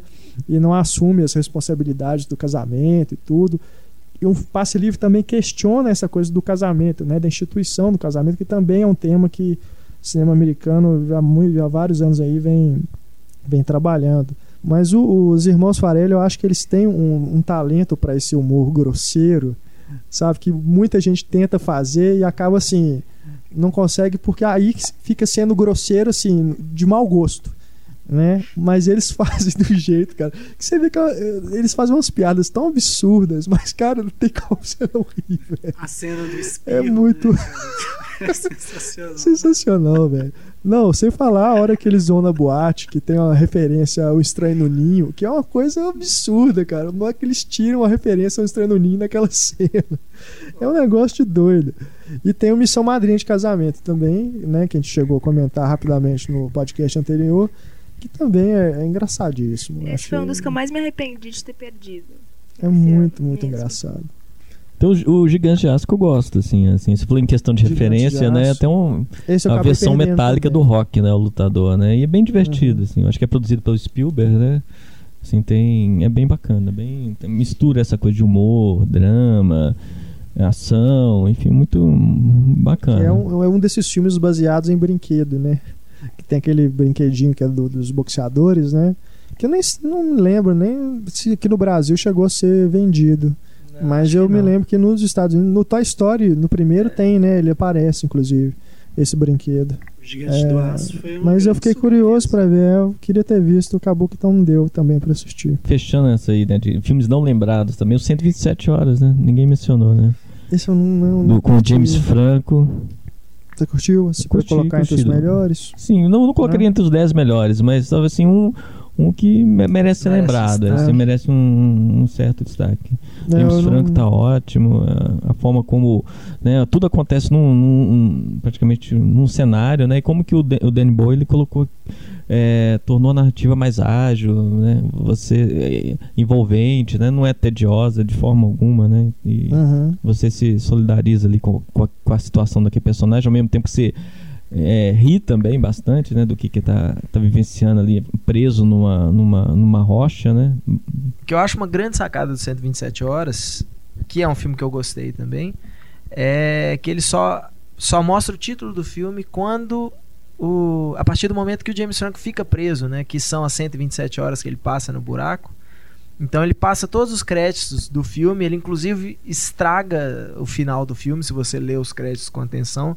Se você não sabe absolutamente nada da história, Sim, baseado na você tá história. lendo os créditos, aí fala baseado no livro tal Escrito do por aquela fulano, pessoa que tá é, presa que- ali, sim. Aí, bom, você sabe que o cara vai. Você sabe que pelo menos morrer ele não vai, porque ele escreveu o livro depois. Então. É, é- Mas aí que tá, eu acho que eu- todo mundo já sabia que É, quem vai no que cinema não já sabe a Que história, o lance já leu do filme jornais. era- Não, eu não sabia. Foi, Eu inclusive, sabia que ele não ia morrer por causa disso que o Heitor falou. Foi inclusive o que me afastou um pouco do filme, me tirou um pouco do filme, foi essa expectativa de ah, que hora que ele vai arrancar o braço, sabe? Eu não sabia que ele ia arrancar Pois o é, braço. mas eu é, teve sem- isso, assim, a- a minha noiva, a gente tava assistindo junto, ela no meio da gente tava vendo em casa, ela falou, para um pouquinho, ele vai morrer? Eu falei, você não sabe a história dele? Ela falou, não. Eu falei, sim, ele vai morrer. E continuamos assistindo o filme. Na hora que o filme acabou, ela falou, mas você falou que ele não ia morrer? Eu adoro fazer essa pegadinha também, mas enfim. Ah, eu acho que o grande mérito do Danny Boyle é que é um filme que só tem um personagem, praticamente. Vamos lá, tem mais uns dois no começo do filme. É um filme que só tem um personagem, no mesmo cenário. Que você sabe que ele vai passar 120 horas com o braço preso e o filme não é na- tedioso nos de maneira flashbacks nenhuma. tem outros personagens também. É. Sim, mas os flashbacks não são o principal do filme. Eu acho o assim. Danny Boy um pouco Não, eu quase assisti todo esse superestimado, mas flashback. não acho ruim. que ele tá preso. né? Eu acho que o, o Danny Boyle, ele, ele- eu acho que ele não tem nenhum grande Com filme que eu certeza. assisto assim e falei, nossa, que filmaço. Mas também não acho um diretor, né, que Não, menos é. assim, mediano, acima da média ali, ele entrega. Por exemplo, Quem Quer Ser um Milionário, né, que tanto foi elogiado e premiado, uma besteira. É, Uma não, bobagem isso aí- filme. Uma É, apelação. pra mim, o Danny Boy é o, é o. E o Cova Rasa, pô. Tá, mas assim, eu não, não acho, é. nem não- o Trainspotting eu não acho grande f- cinema, assim. Acho legal, Sim, acho bem mas legal. faço dentro mas- da carreira dele, entendeu? Não, Assim, com certeza. Talvez seja o melhor filme. Melhor que ele fez. Tem aquele com a Cameron Diaz e o McGregor. que também Nossa, Porcaria aquele nossa. filme. Eu gosto demais daquele filme. Pô, a vida mesmo hoje. Por uma, vida menos ordinária. ordinária. Eu assisti o trailer, Ah. eu queria tanto gostar daquele filme. Eu, eu É, via o também. trailer e falava assim, legal. nossa, esse filme deve ser muito legal. Fui assim, tipo, querendo gostar do filme. Na hora que eu assisti, falei, puxa, que filme chato. É. Que coisa chata. O extermínio é dele também, não é? É, ah, é, o extermínio. O extermínio é legal, mas eu gosto mais dos dois. Tá? Muita gente diz isso, É. né? Então, eu ainda não assisti o 2. E o 2 é, o dois é do Juan Carlos Fre- Fresnadillo, Fez né? é. Verdade. Eu acho que a gente não pode deixar de falar do terceiro lugar aí, segundo os leitores, que foi o Harry Potter, né? É uma conclusão digna, né? Pra... Sim, sem dúvida. Mas tem o Harry Potter, ele tem cada furo, né, cara, de, de, de roteiro, assim, que falam que nos livros é mais bem. bem Pra mim, bicho, Construído. esse filme só valeu a pena por causa do Snape.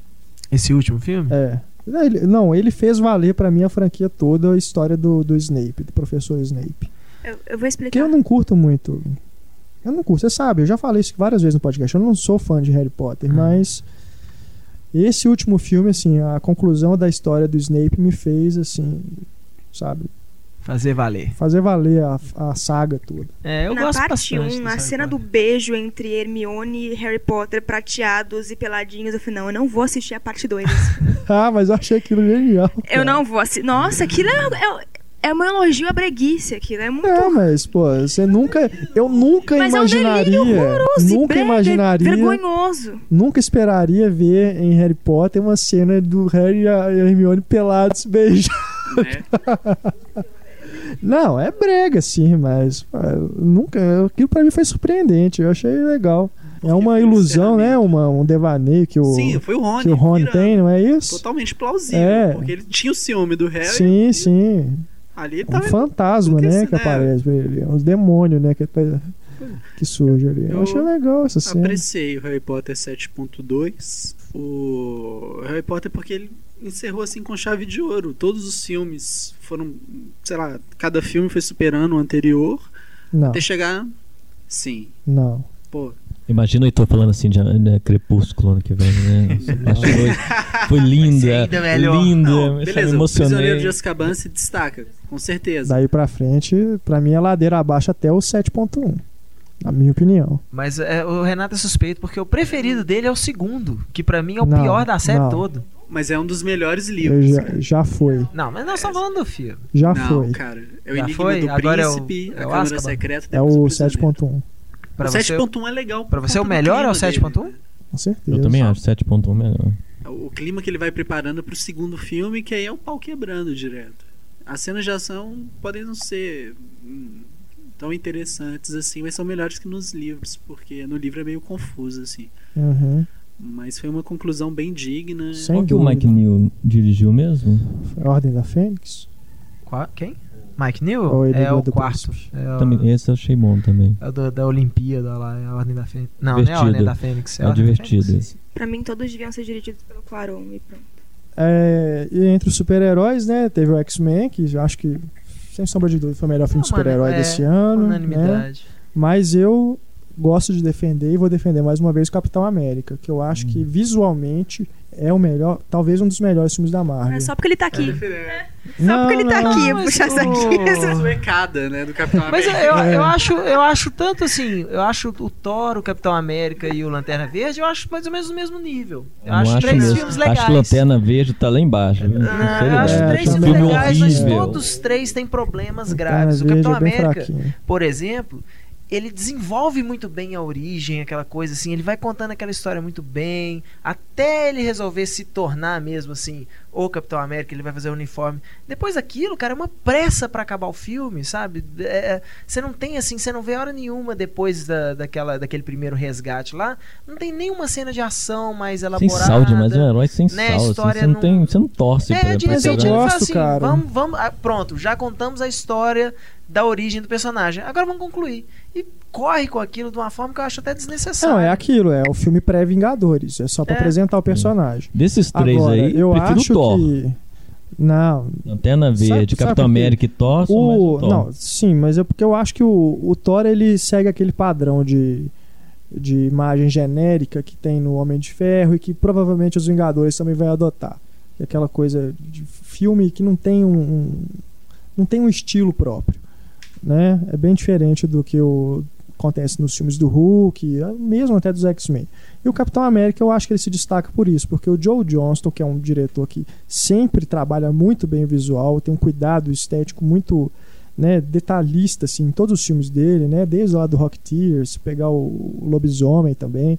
Então, assim, o universo que ele cria do, do, do Capitão América, apesar de ser essa historinha de, do, do mocinho contra o bandido, né, que é o Caveira Vermelha, é uma coisa bem simplória mesmo, mas tem esse clima de, de, de história em quadrinho mesmo, sabe? Aquelas coisas antigas que durante o filme, inclusive, aparece as revistas do quadrinho do Capitão América. Acho que é a primeira vez né, que a Marvel É. mostra as revistinhas dela no, num filme. Então eu acho que esse clima todo, sabe, que ele construiu e, o- e o visual, bem, a reconstrução de época, aquela coisa da a fotografia, inclusive o filme foi convertido para 3D, né? Me surpreendi até vendo o Joe Johnston convertido. mas foi bem elogiando, né? é. Mas, cara, é aquele negócio. Eu vi depois em 35 e o filme fica muito mais bonito. As cores ficam mais vivas, sabe? É, o 3D é desnecessário Mas na maioria é. dos casos. Então, assim. eu- 3D é só pra aumentar o valor do ingresso. É.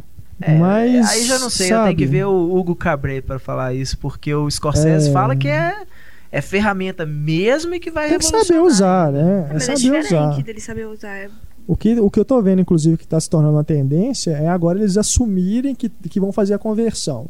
Que é para as pessoas não falarem, ah, eles- a gente não ia, não pensou em fazer o filme assim.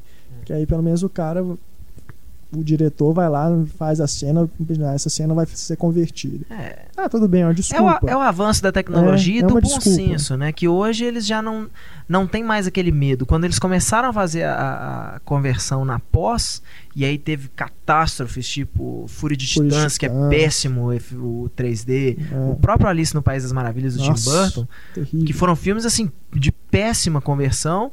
Então eles evitavam ficar divulgando que o filme seria convertido depois para 3D. Mas hoje não, né? Assim, hoje eles os próprios estúdios já, já admitem que é necessário mais tempo na pós-produção para poder fazer a aplicação dos efeitos.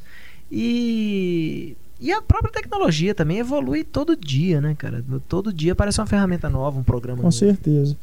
E por falar em 3D, eu só queria aqui encerrar a minha, a minha lista aqui de, de melhores filmes de 2011. É um filme que não entrou em cartaz oficialmente, não sei nem se vai entrar, mas eu assisti lá na Mostra de São Paulo, que é A Caverna dos Sonhos Esquecidos, documentário do Werner Herzog. O que, que é o filme? Ele vai...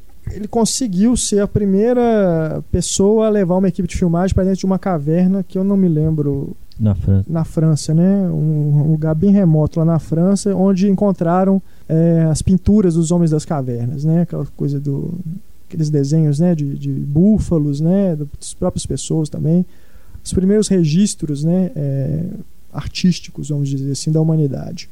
E cara, é, talvez seja o melhor filme 3D que eu já assisti. Primeiro, porque é, é muito bonito.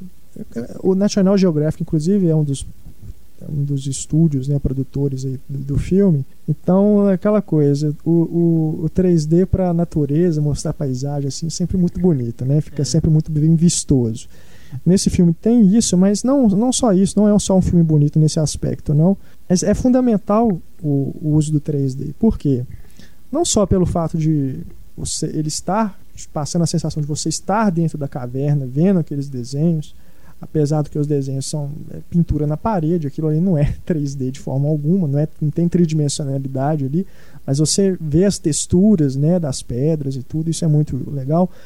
Mas o propósito narrativo, que eu acho genial, que é ele mostrar, ele é um filme que se coloca nas duas pontas da, da vanguarda artística, vamos dizer assim. Ele pega desde lá, desses primeiros registros né, artísticos das pinturas, até o mais, a tecnologia mais recente, que é justamente o uso do 3D, né? O cinema 3D. Então é, sabe, é um filme que está numa ponta e na outra ao mesmo tempo. Então as reflexões que o, que o Herzog faz também no filme são muito interessantes, apesar de algumas viagens que Ele, Ele que- faz. ele discute o que é arte, né? É. A definição de arte. E tem a ver com os filmes dele também, anteriores, a questão da natureza, da, né? a grandiosidade da natureza e a pequenez do, do homem, né? é A natureza sempre, perto disso. Sempre se torna grande, né? Muito maior do que, Uhum. que, que o homem, né? Então é um filme que eu, eu fiquei realmente muito encantado de ver. Acho que a utilização de 3D para mim até agora foi a mais assim acertada. É o primeirão, assim, eu acho que dos filmes, vamos dizer assim, sem ser blockbuster, né? Filmes de, É. de arte, assim, é usar Uhum. tecnologia. E viram outros, né? Tem o Pina Bausch, né? Viram outros filmes. Do Wim Wenders, né? A expectativa é do, do, do, do Lars também fazer um filme, Lars von Trier fazer um filme também em 3D. Será que ele vai fazer o Nymphomaniac 3D? Nossa, fome. Precisa aguardar. É uma pena que o Pablo não esteja aqui para falar, né, os melhores filmes dele, mas ele sempre faz aquela listinha tradicional, né, com os melhores filmes do- durante o ano todo, tudo que ele assistiu. Então vocês podem conferir lá no Cinema em Cena nessa virada de ano os melhores filmes do Pablo.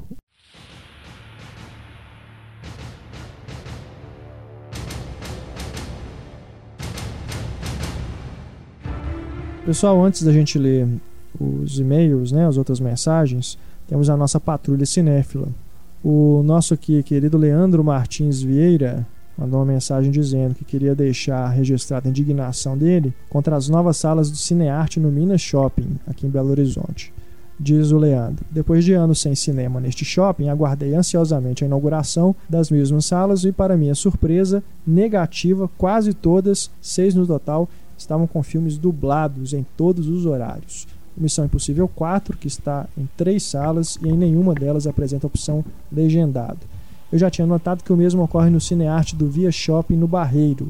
Será que eles acham que moradores de periferia em Belo Horizonte não sabem ler? Acho. Acho. É um absurdo Aliás, quem é mora perto É um absurdo quem mora perto do Minas Shopping, que é o meu caso, ter que se deslocar para o centro, Lourdes ou Savassi, para assistir a filmes legendados. É o meu caso, também moro ali no, no Cidade Nova. É, nós, Já né? fui duas vezes no, no, no Minas Shopping. Apesar desse, né, desse problema aí de ser, de ser dublado, assim, a qualidade tem uma qualidade boa de projeção, enfim, é, o cinema é bom, é confortável. É, infelizmente, né, estão mandando as cópias dubladas pra lá, assim como no Via, assim como o, fazem com o Big, fazem com, com o Norte também. Agora, Paulo, você acompanha, você acompanha mais o. Você faz o roteiro né, do- das salas lá pro jornal. Sim. É, durante o ano todo tem essa tendência do, por exemplo, via shopping, Sim. só filmes dublados. Sim, maior parte. Porque a gente Eu recebeu acho que só, uma... só quando eles não conseguem o dublado é que eles exibem o legendado. A impressão é essa. Ah, que a maior parte, né? sim, vai, vai tudo por via. Ah, acho Que que, talvez até o. Acho que o. é, Itaú Power também. É, que a gente recebeu uma reclamação bem parecida com a do Leandro, mais ou menos na metade do ano, é, de férias também, como agora, e que as salas do Cinearte do Shopping Cidade também estavam só com filmes dublados. Então a gente imaginou que talvez fosse por causa da época do ano. Que, sei lá, os distribuidores, os próprios exibidores preferem passar filme dublado mesmo por causa das crianças e por causa da, da maioria das pessoas que vão, que procuram mais filme desse tipo, né? Sem, sem legenda. Mas estão dominando, mas, né? As é, cópias do, tá dubladas estão É um dominando. absurdo, tá Quando não- mais crescente, É né? igual o Pátio, BH, assim, tem uma cópia dublada e tem uma cópia legendada também. Tem essa É. opção, né? Mas tem lá a cópia dublada, né? É, tá virando uma caso tendência. aí do, do compramos no zoológico é um, um absurdo, né? Porque isso foi no país inteiro, né? Quase lugar nenhum você encontra uma cópia legendada do filme. E ele não tá no Minas Shop, por que pareça. não tá, Não é um é, filme tá, tá no, no Boulevard. Crianças se E não é entediariam filme- assistindo é. comprando no zoológico, ele tem mais não de é um duas filme horas. infantil. Pois é, justamente. Porque a animação a gente já tá até acostumado, né, com isso.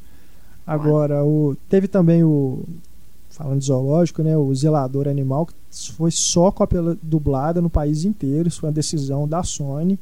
Mas a gente até entende por ser filme infantil, apesar de não ser o ideal, né? Também acho que deveria ter sempre a opção do legendado. Mas de- esse do compramos zoológico, isso é um completo absurdo. Isso é a falta de noção de, de, de que, que é o filme, né? Isso, se partiu isso do Parece que não distribuidor, o filme. né? provavelmente partiu da Fox. A Fox, inclusive, que a cada lançamento aumenta ainda mais as, as cópias de le- dubladas, né? Tivemos aí o X-Men, que teve mais da metade das cópias dubladas, o Planeta dos Macacos também, a origem. Então tá aí mostrando que a tendência é essa, infelizmente. Puxa Apesar da, vida. da dublagem no Brasil ser, né, ser muito boa, né? A, a não ser quando colocam atores, né? Tipo o que É. a Disney faz. É, É, mas a, mas a né, dublagem brasileira é É. muito boa, né? Mas sempre a gente quer ver o original. Tem a que gente quer ver a o opção, ator, gente, a é. voz do ator mesmo, né? E ia falar também que isso, é, isso acontece em outros países, não é uma, uma coisa exclusiva Sim, do Brasil. sim, isso é. acontece na Itália, acontece no Japão, Na hoje acontece França, França o comum é filme é dublado. comum, na? França, nos Estados Unidos, em, em relação aos filmes de outros países, enfim, isso é, não, é uma, não é um problema do Brasil. Assim, ah, Brasil, o pessoal não sabe ler, não sabe ler legenda. Não, não é isso. É uma questão cultural É, que, já, que vem lá de fora. de proteção tá- à língua. Isso. Mas eu acho até compreensível que nessa época, porque nessa época do ano aumenta mesmo, né? A quantidade de cópia dublada, porque é época de férias escolares. Eu acho até compreensível. O que eu acho que não é compreensível é não ter opção legendada. É, isso que é um absurdo. É, mas não eu, ter opção. Total. eu lembro quando. É até bom, às vezes, com- dependendo do- dos filmes, porque aí a- o, o público chato, esse povo que faz baderna, vai pra cópia dublada. Aí as legendadas ficam vazias, né? Mas eu me lembro quando eu visitei Paris, né? Visitei Paris. Mas eu, eu me lembro de, de eu ir no cinema com meu pai lá. E fomos assistir duas bobagens, assim, um filme do Stallone e um filme do Van Damme, que na época ainda eram menos bobagem. E a gente tinha que se deslocar até um cinema, num shopping, no centro, pra ver legendado. Porque na cidade inteira, inteira, todos os filmes eram dublados em francês. Assim, o único lugar que passava filmes legendados era esse específico. Temos mais uma mensagem aqui do João Golim. Ele informa que no dia 19 de dezembro foi assistir a Tudo pelo Poder na sala 3 do recente Espaço Itaú de Cinema em Brasília, que se não me engano eram as salas do, da Embracine, né? Que, que são do Ademar agora, se não me É. engano, né? Dizem que, que é um projeto assim, interessante, É. de várias salas. Acho que tem umas, sei lá, mais de 10 salas. lá. Olha. E o João diz aqui que ele falou que tá com vários filmes em cartaz. E a esperança de, do cartaz cinema lá. de arte entrar lá, porque Brasília É. ficou igual Belo Horizonte, não tinha Não onde filme de arte. de arte. E dizem que esse, esse complexo ia- ia- do Ademar, por ser do Ademar também, que sempre passa filme de arte, seria uma, uma, uma, uma solução. Legal, bacana. O João diz aqui, a reclamação dele é que quando o filme começou era possível ouvir o barulho do projetor e esse barulho se estendeu durante toda a sessão. Não estava muito alto, mas é um fator que atrapalha a percepção do filme, principalmente um com uma trilha sonora tão incrível como a desse filme. Parabéns pelo podcast, continue assim, com ou sem o títer de carne. Pior do que isso, é só você ouvindo a voz do projecionista mesmo, né? Que acontece, É, né? eu, assim, tem realmente algumas salas o barulho incomoda, né? Apesar de eu achar charmoso aquela coisa do o barulhinho do projetor e tudo, mas realmente tem hora que fica tem tem sessões que fica muito alto, eu não sei se eles não fecham a janela direito, não sei o que que acontece, mas aqui em Belo Horizonte eu já tive alguns problemas nesse sentido também. E para terminar aqui nossa patrulha, o nosso querido Bruno Carvalho do do blog Ligado em Série, ele tirou a foto lá da sala, da sujeira da sala 6, a tela da sala 6 do Diamond, a sala THX, né? Tela imunda, ele tirou uma foto. É, eu, eu tuitei isso no dia que ele mandou pra gente. E, por incrível que pareça, o Diamond Mall me respondeu falando que vai passar as observações para o Cinemark. É, pediu desculpas. Nossa, a gerência do shopping pediu desculpa por um problema que é do, do Cinemark. Né? É, então vamos torcer aí para que pelo menos isso seja resolvido. Cinema, né? Cinemark A em Belo Cinemark Horizonte, vamos lá, Cinemark. Se tiver- É. Estiverem nos ouvindo aí, Mas a Larissa mais atenção aí no isso, né, pátio e no, no Diamond, né? Talvez seja melhor, demais, né? Seja melhor a gente reclamar direto na gerência do shopping do Sim, que no porque existe cinema, uma né? pressão maior. do- Acho que o BH Shopping, né, que tem também a Cinemark, é o que tá salvando aí, porque no Diamond e no pátio, que são Mas da BH Shopping Cinemark, já foi uma reforma grande agora, né? Porque antes ele era um, ele era um misto. né? É, a última vez que eu fui no BH Shopping. É, mas algumas salas lá, as salas Porcaria. 10, 9 ainda continuam bem, bem ruinzinhas. Né? Talvez estejam fazendo a reforma aos poucos, né? dual.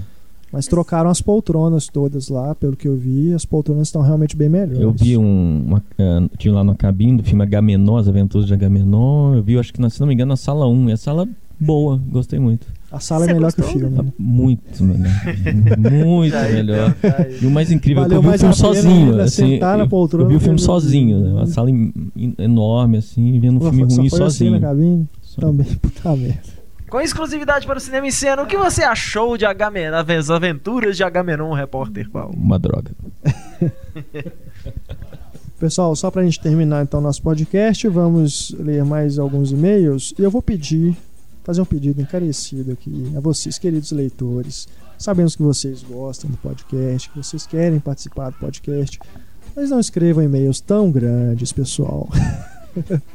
porque é difícil na hora de editar, que o podcast acaba ficando longo, porque vocês escrevem coisas tão legais que eu fico, fico com dó de, de cortar algumas coisas que vocês mandam pra gente.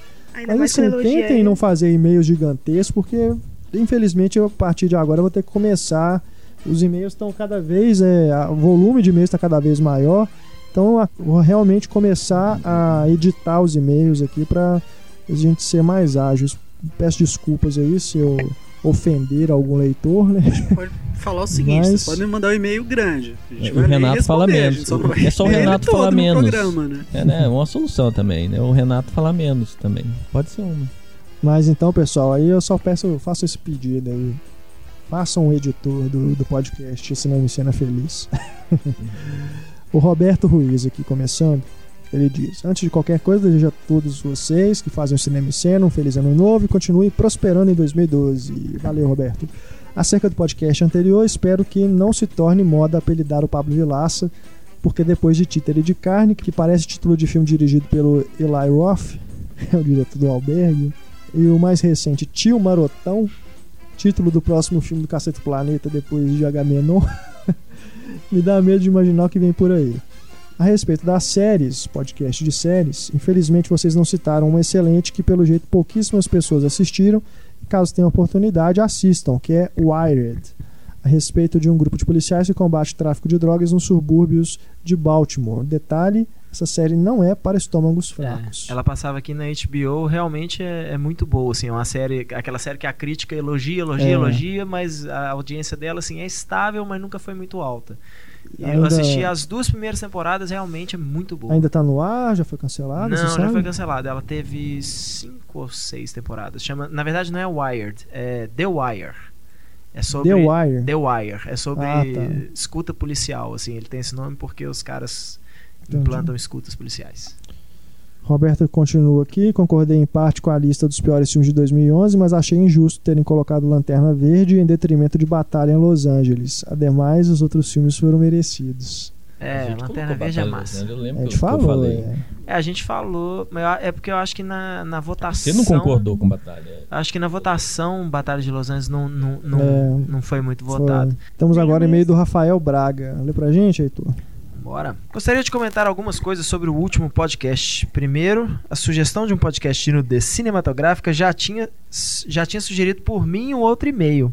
E eu tinha incumbido o Sr. Túlio para tal nobre tarefa. Segundo, concordo com o Renato e o Heitor sobre assistir todos os filmes dentro do possível, mas ando me comportando como a Larissa, pois ainda há muita coisa que ainda não vi. E por isso não anime a assistir bombas como as continuações de Crepúsculo. Ah, sem nem mesmo ter assistido Magnolia, por exemplo. É, realmente, vai assistir Magnolia primeiro, depois você assiste Crepúsculo. É O que não me impede de ver filmes não tão bem conceituados de vez em quando. Esses dias começou um filme que meu pai disse que, em suas palavras, tem que ter paciência para assistir. Mas até dava pra ver. Se chama Cartas para Julieta, que realmente não é Nossa, bom, ruim. mas ao menos não paguei pra assistir. É muito A ruim. Larissa já tá detonando. A- Até a? Larissa achou ruim, né? É meio suspeito isso quando uma comédia romântica água com açúcar. Mas eu né? não gosto de Até comédia as romântica. mulheres com começam açúcar. a. Não, Normalmente as mulheres Nossa, gostam. mas essa é muito, E a- muito água açúcar. Pra você ter ideia, tem o cara no cavalo branco. Olha isso. Mas eu, não, eu te falo Nossa honestamente que eu não Senhora. detestei, não. Eu acho que ele se prolonga desnecessariamente, assim. Acho o final dele desnecessário. Então, é isso aí. Beleza, obrigado aí, Rafael, pelo e-mail. Túlio, lê pra gente o e-mail do André, Um filme que não escutei vocês falando sobre ele no podcast foi Encurralados no Paraíso. podcast de Natal, É. né? Podcast de Natal. Que tem o Nicolas Cage. Não, eu realmente eu, nem, eu não assisti esse filme, eu tenho que admitir. Encurralados no Paraíso, é um filme de 1994, dirigido por George Gallo. Tem o Nicolas Cage, Richard B. School, John Lovitz e o Dana Carvey. Olha, Trapped in Paradise. Fica a dica aí, filme de Natal. Temos agora o Eduardo Monteiro. Ele diz aqui: depois de ouvir o podcast referente aos piores filmes lançados em 2011, veio aqui fazer algo que nunca achei que faria em minha vida: defender o Justin Bieber. É, Eduardo. Exatamente, ao notar que É o amigo. documentário musical Justin Bieber Never Say Never ganhou bronze na votação popular feita pelo site, como os piores filmes, né? Foi acometido pelo mesmo impulso que tive ao terminar de assistir ao filme de fazer justiça naquele sentido que o Heitor defendeu. Nunca fale mal de um filme sem tê-lo visto. Neste final de ano, estou fazendo uma repescagem de filmes para montar meus rankings e busquei Never Say Never no intuito assumido de alocá-lo na minha lista de piores. Fui precipitado, já que o filme não é tudo isso. Será que todos os que alçaram o filme a essa posição assistiram ao filme ou foram movidos por aquele impulso de desprezar cegamente todo e qualquer produto que seja associado ao nome do astro Tim? Eu Vocês vi- acham honestamente que todos esses votantes foram ao cinema e pagaram ingresso salgado das sessões 3D e se sujeitaram a um documentário show dublado no cinema? Não havia cópias legendadas, protagonizado por um artista pelo qual possuem uma declarada e irremediável antipatia? Não sei, não dá pra Eu gente vi falar e ainda tive que fazer matéria ainda na porta de cinema, entrevistando as fãs enlouquecidas lá pra- É. pelo astro. E lindo, maravilhoso. Você enfim. viu o filme? Eu vi o filme e é muito ruim, é muito ruim. não, é- não tem como defender. Eu não vi, É. mas pô, os leitores Mostrando votaram, como, como gente Justin Bieber é, se eles viram ou gosta da família, como o visto, né? Justin Bieber é especial, como ele É. é talentoso para a música, tudo assim nesse sentido, como a equipe dele forma uma família quando a- os pais não estão presentes, enfim, Uhum. é desse tipo, para pior. É, nossa. É, o, o Eduardo ele mandou o e-mail dele que tá bem maior, ele fez quase praticamente uma crítica do filme, falando por que que ele não acha que é tão ruim assim, ou se ele achou bom, né, mas é, eu tinha lido um comentário assim rápido na internet de uma pessoa defendendo o filme por, por causa do da forma como ele mostra o empresário, que seria o cara que realmente faz o Justin Bieber ser esse fenômeno. Todos Que são, assim, talvez- todos têm um papel, é. assim, até o. E que talvez o filme valesse a É. pena por isso. Mas eu não vi, eu não posso falar. Tem isso? Tem, todos ali acabam se tornando. Quando a família não está presente, a mãe, enfim, quando ele está viajando em turnê, todos têm um papel de pai, mãe, tem uma família ali, né? Uhum. Desde o, o cara que, que cuida do equipamento, até a mulher que, que olha o, o, o figurino dele. Então o filme quer mostrar ele como protegido, envolvido com uma grande família. Enfim, não sei É. se isso realmente é verdade, mas É. isso no filme soa muito forçado, a- a- da forma como isso é, é distribuído no filme, como em capítulos. Agora é o empresário, depois é a figurinista, depois é fulano. Olha que lindo. Então é meio, É, meio é. bobo isso. Eu, te falar a verdade, eu não tenho interesse nenhum de ver. Mas eu jamais vou falar mal do filme sem ter visto. Mas é porque eu não Eu tenho um tenho DVD, interesse. você quer emprestado? Ah, eu quero. Por que, que você foi ver no cinema, reclamou e ainda assim tem o DVD? Eh, Mandaram pra mim. Ah, sei. Túlio, lê pra gente o e-mail do Rafael Costa. Não, a Larissa. A Larissa não leu ainda. Larissa, lê Tá. pra gente. Ao longo do último podcast, Pablo Vilaça comentou que Carros 2 era um dos piores filmes do ano. Não pelo fato de ser um filme extremamente ruim, como Transformers 3 e Amanhecer, mas pelo fato de que muita expectativa foi criada em torno do filme, por ser um filme da Pixar e também por ser continuação de um filme muito bom. E essas expectativas não foram correspondidas. Nesse critério, o de expectativa, na minha opinião, Harry Potter e as Relíquias da Morte Parte 2 também é muito ruim. Não ouso dizer que é um dos piores filmes do ano, porque eu tenho imenso respeito pelos fãs da série e o filme tem vários pontos positivos que eu tenho que reconhecer. Abraço a todos da equipe e um feliz ano novo. Feliz ano novo, Rafael. Então, finalizando aqui, o e-mail do. Ele foi o primeiro a acertar o diálogo misterioso, mas é o último até o e-mail lido. L. Francis, Túlio, por favor. É, o podcast do Cinema em Cena já virou minha série favorita. A cada episódio você se parece mais com uma série de humor, das boas. Até a piadinha final durante os créditos já está virando tradição. E sem dúvida o episódio mais engraçado foi o de Natal. O Pablo com suas aventuras sexuais no Facebook e o pseudo motim que o deixou uma semana se acessar o cinema em cena. Até o Renato teve seu momento Phoebe, perguntando pro Pablo se ele conhecia os mal educados da patrulha cinéfila. Vou cantar Smelly Cat hoje. E a mensagem hilária do Heitor, criando a primeira frase de efeito da série. Em vez de Save the World, não, Save the Cheerleader, Save the World, a- ou A Verdade Está Lá Fora, o podcast tem Aprenda com a Bunda. Sensacional. Ainda sobre o podcast de Natal, O Heitor tá injuriado com Eles esse falando que não é aprenda com a bunda. não, Não aprenda, com a bunda. Mas agora é aprenda com Agora é a bunda. aprenda não com a bunda, jeito, é o ato falho. Todo mundo aprendeu com a bunda. É, ainda sobre o podcast de Natal, fiquei muito puto ao saber que a Disney mudou a dublagem do DVD de Os Incríveis. Sempre usei esse filme como referência para apontar um trabalho de dublagem excepcional. Espero que não seja uma indicação que futuramente as produções da Pixar também irão chamar artistas globais para dublarem seus filmes. É, Já tá acontecendo. já tá acontecendo, Hélio. Infelizmente, 2012 É o fim do mundo, velho. talvez tenhamos piores aí, piores dublagens. Vamos torcer pra que não, né? Mas valeu pela mensagem, viu, Hélio?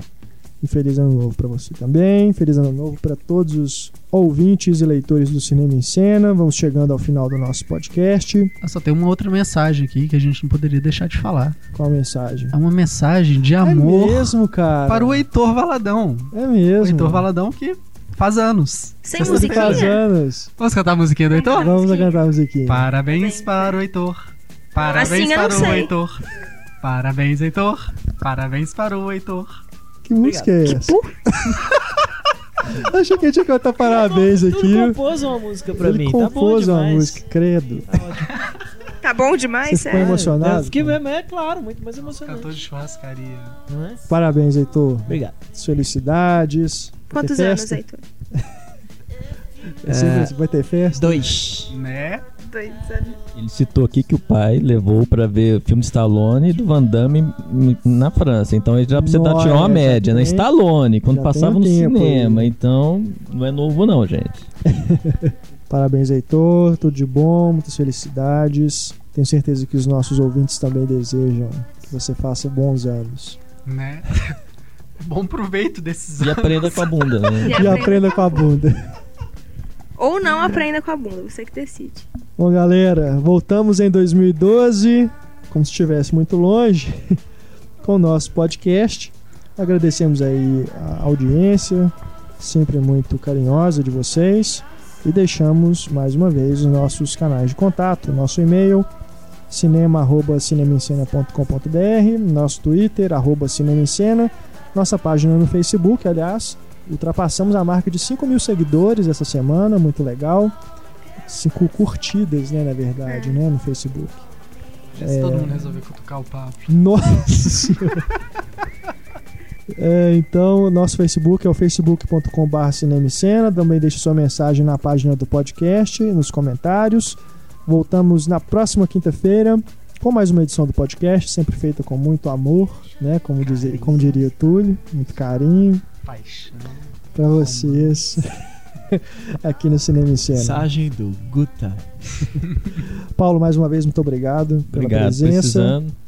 E a gente depois negocia o seu cachê. Opa. Muito obrigado, galera. Aquele abraço. Tchau.